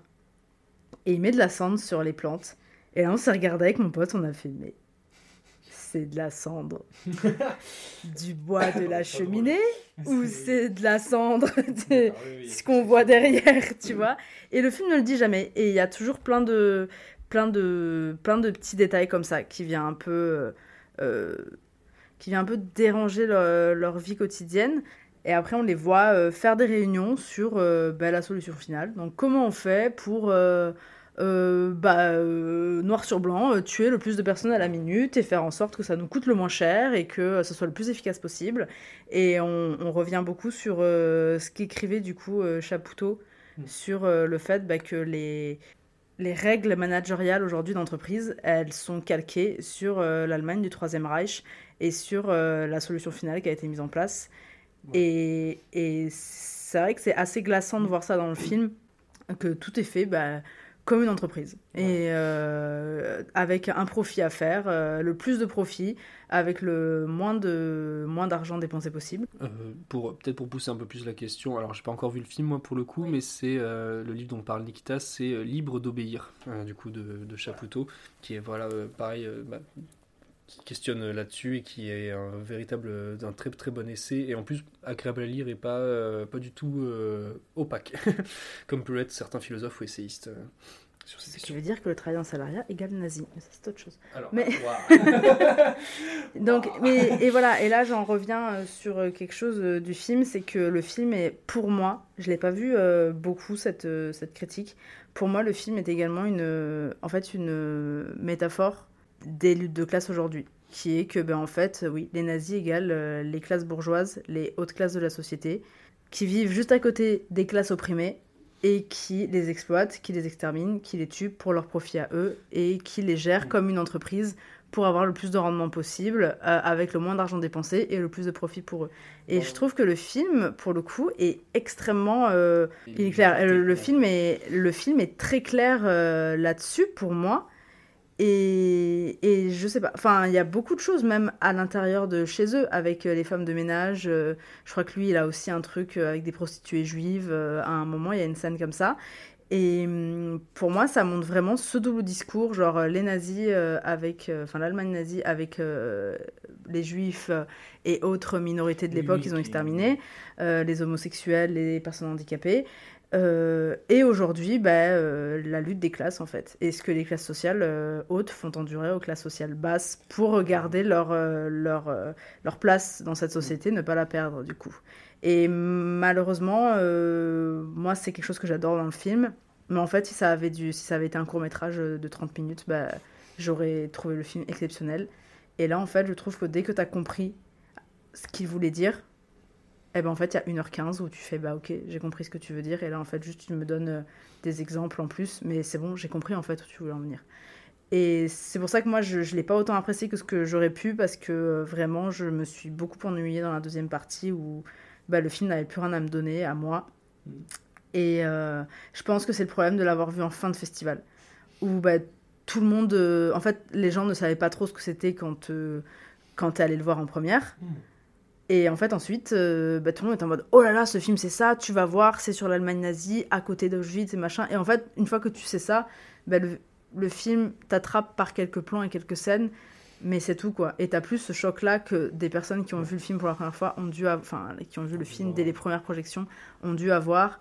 Et moi, je m'attendais déjà à voir ça, et du coup, j'étais en mode Bah, peut-être qu'en fait, juste, c'est d'accord, mais en fait, je savais ce que j'allais voir et je suis pas vraiment surprise. Et voilà. Donc, je pense que c'est un peu le problème de l'avoir vu trop en retard. Et malheureusement, je pense que ça va être le problème du coup des gens qui vont le voir euh, quand il sortira en salle. Pas, hein, et... Ou pas, hein, qui sont, on n'a pas encore de date de sortie, mais enfin voilà. Malheureusement, je pense l'avoir vu trop tard euh, dans, dans, dans, la sélection, dans, dans le festival. Et pour terminer cette liste immense de 27 films, dites-vous que vous, vous l'avez peut-être écouté en plusieurs parties, et je l'espère pour vous, que ce soit plus euh, digeste. Mais nous, ça fait vraiment 2h30 qu'on enregistre, on n'en peut plus, on a faim, on est fatigué, j'ai mal à la gorge, j'ai mal à l'oreille, j'en peux plus. Donc ce dernier film, euh, ça a été Elemental, parce que j'ai eu une place pour la cérémonie de clôture. Donc euh, en fait, oui, c'est comme le foot, c'est mieux à la télé, hein, quand, quand même, parce qu'au moins on voit correctement les visages et on a les traductions euh, des, discours. Et quand euh, l'artiste met bien une minute, deux minutes pour monter sur scène, ben on voit que c'est parce qu'il est content et qu'il dit euh, a fait un bisou à tout le monde. Quand on est en balcon au Grand Théâtre Lumière, juste, ben on voit Jane Fonda qui attend. Donc, euh, bon, très contente quand même d'y avoir été parce que ça fait remplir ton Pokédex de 200 noms d'un coup. Euh, mais euh, et du coup ensuite euh, je suis restée dans la salle pour voir le film de clôture qui était Elemental donc élémentaire le nouveau Pixar le nouveau Disney Pixar. C'est moi j'aime beaucoup le cinéma d'animation donc j'étais quand même contente de le voir en avant-première. Et pour moi c'est un Pixar qui est quand même assez mineur. C'est l'histoire de t'as quatre éléments différents des gens qui sont des éléments feu des gens qui sont des éléments eau air et terre qui vivent ensemble et il y a un petit discours euh, très anti-validiste euh, au début qui fait que, ben, en fait, les éléments feu, euh, l'espace public n'est pas fait pour eux. Parce qu'en fait, vu que tout est fait pour les tuer, en fait, tu vois. Et donc, il y a un petit discours là-dessus au début qui, qui, qui, qui est pas vraiment exploité. Il euh, y, euh, y, a un petit aussi côté bah, sur le racisme. Donc, du coup, le père, il déteste les éléments hauts parce que, genre, ils font pas attention à eux. et dès qu'ils, et dès qu'ils éternuent, et eh ben, ils peuvent les faire euh, les éteindre, par exemple. Et voilà, après, je trouve que toute la physique entre les différents éléments est hyper bien menée. C'est hyper intéressant. Mais après, le scénario, c'est du basique basique Disney Pixar. Et encore, j'aime même pas dire ça parce que c'est pas du basique euh, Disney Pixar en termes de scénario, je trouve d'habitude. Et là, c'est vraiment du basique. Euh, je, je sais même plus ce que c'est le film. Je sais même plus ce qu'ils doivent trouver, je m'en rappelle plus. Mais en gros, il y a, y a la fille feu avec un mec haut qui doivent chercher quelque chose. Je sais plus ce que c'est. Et euh, après, genre, c'était le dernier film du festival, j'étais crevée, euh, j'en pouvais plus. Et je pense qu'il y a ça aussi, tu, tu vois, et je pense que je l'aurais un peu plus apprécié, genre, si je l'avais vu en salle euh, après. Mais voilà, malheureusement, pour moi, c'est pas un Pixar qui va me rester en tête. Je le trouve visuellement très fouillis. Il y a beaucoup de choses, c'est énormément fouillis. J'ai pas trop trouvé ça sympa à regarder. Donc voilà, malheureusement, on, après le film de clôture est jamais quelque chose d'extraordinaire, donc on, on, finit un peu sur une petite note moyenne, mais c'est pas grave. Euh, moi j'avais une question, euh, c'était euh, est-ce que il est dans la frange de ces derniers films Pixar qui sont entre guillemets des films plus quand même faits pour des des grands enfants que des petits enfants. Non, Parce que, justement. Euh, pour le coup, j'ai l'impression que c'était. Il a pas ça. Depuis, justement, en fait, je le trouve. Depuis vice versa, depuis là-haut, en fait, ça faisait longtemps que les que les Pixar n'étaient pas entre guillemets faits pour les enfants enfants. Et, euh, et, et, je me pose la question avec celui-là parce que non. je trouvais qu'à bande annonce, j'arrivais pas à déterminer. Je le trouve beaucoup plus euh, beaucoup plus enfantin que. Alors j'ai pas vu mais qu'un sol par exemple. Et j'y ai pas trouvé. Et j'y ai pas trouvé la fraîcheur d'un Luca par exemple. Et, et, après les autres, je les ai pas regardés parce que c'était sorti sur Disney Plus et ça m'emmerde de pas voir des films au ciné.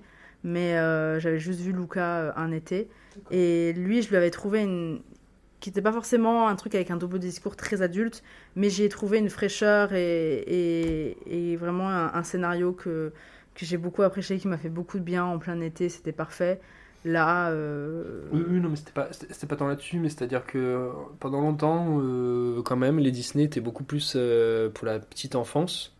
Et à un moment, il y a, une moment, euh, il y a un moment charnière chez Pixar où justement ça s'éloignait un peu et ça en faisait des grands récits où en fait c'était compliqué. Enfin, pour un gosse de faire comprendre vice versa, c'est compliqué. Par exemple, ou Saul ou là-haut. Alors maintenant, est-ce que par exemple l'élémentaire se rapproche plus de quelque chose qui était un peu plus genre le monde de Nemo euh... Après, euh, moi je trouve que là il y a un peu un problème euh, de discours où je trouve que Toy Story n'est pas. Enfin, là on, euh, on, a un peu l'impression que ça fait, bah, du coup, vu que c'était pour les enfants, c'était moins bien. Non, je trouve que le discours de Toy Story ou de, pas, de Nemo est. Et, et... En fait, c alors, je, je, je, repose ma question, c'était pas là-dessus. Accessible pour voilà, les enfants, quoi. En fait. Euh, oui, beaucoup plus. Mais beaucoup plus, mais je le trouve bien moins mené qu'un Nemo ou qu'un Toy Story. Ou qu'un... Qui, pour moi, c'est vraiment un Pixar mineur. Il va vraiment voilà, malheureusement. On termine là-dessus euh, sur le festival. C'est la fin de ce festival de Cannes. Mais c'est la, c'était la fin de ce festival de Cannes 2023. On était très contents parce qu'on a pu faire plein de choses. On a pu voir plein de conférences de presse, vu que là on est resté un petit moment. On a pu euh, voir euh, des masterclass. On a vu une masterclass d'Howard Shore, qui est un compositeur qu'on adore. Et Martin Scorsese est venu faire un petit coucou dans cette masterclass. Alors on était hyper contents. Euh, moi je suis très contente de l'avoir vécu, du coup avec toi. Donc pas avec Nicolas, malheureusement, avec qui j'y avais été l'année dernière. Nicolas, tu nous as beaucoup manqué durant ce festival et tu nous manques beaucoup aujourd'hui. Que si tu avais été là, peut-être que le... l'épisode aurait fait 4 heures. Mais, mais voilà, donc. euh, toujours très contente de ce festival euh, malgré bah, euh, tous les problèmes qu'il a et on le sait. Mais euh, voilà, moi j'espère à l'année prochaine, du coup. Et euh, allez voir euh, voilà, tous les films euh, dont on a parlé, euh, qui vous intéressent. On vous les recommande, c'est très qualitatif cette année. Mm. Et on est très content d'y avoir participé. Des gros bisous et on se retrouve, euh, ouais, on se retrouve bientôt pour notre troisième euh, épisode de Sujet Film Complément. Donc plus classique, plus court. Sûrement. Gros bisous à tout le monde. Thanks a lot. Mais pourquoi c'est gratuit? Pourquoi t'as l'air triste? Tous ces moments se perdront dans l'oubli. Oh, t'as pas toujours été aussi fatalitaire. Fataliste. Si tu veux le résultat elle-même. Je dois sûrement regarder beaucoup trop de films. Va réfléchir et la prochaine fois, il te demandera pas à toi.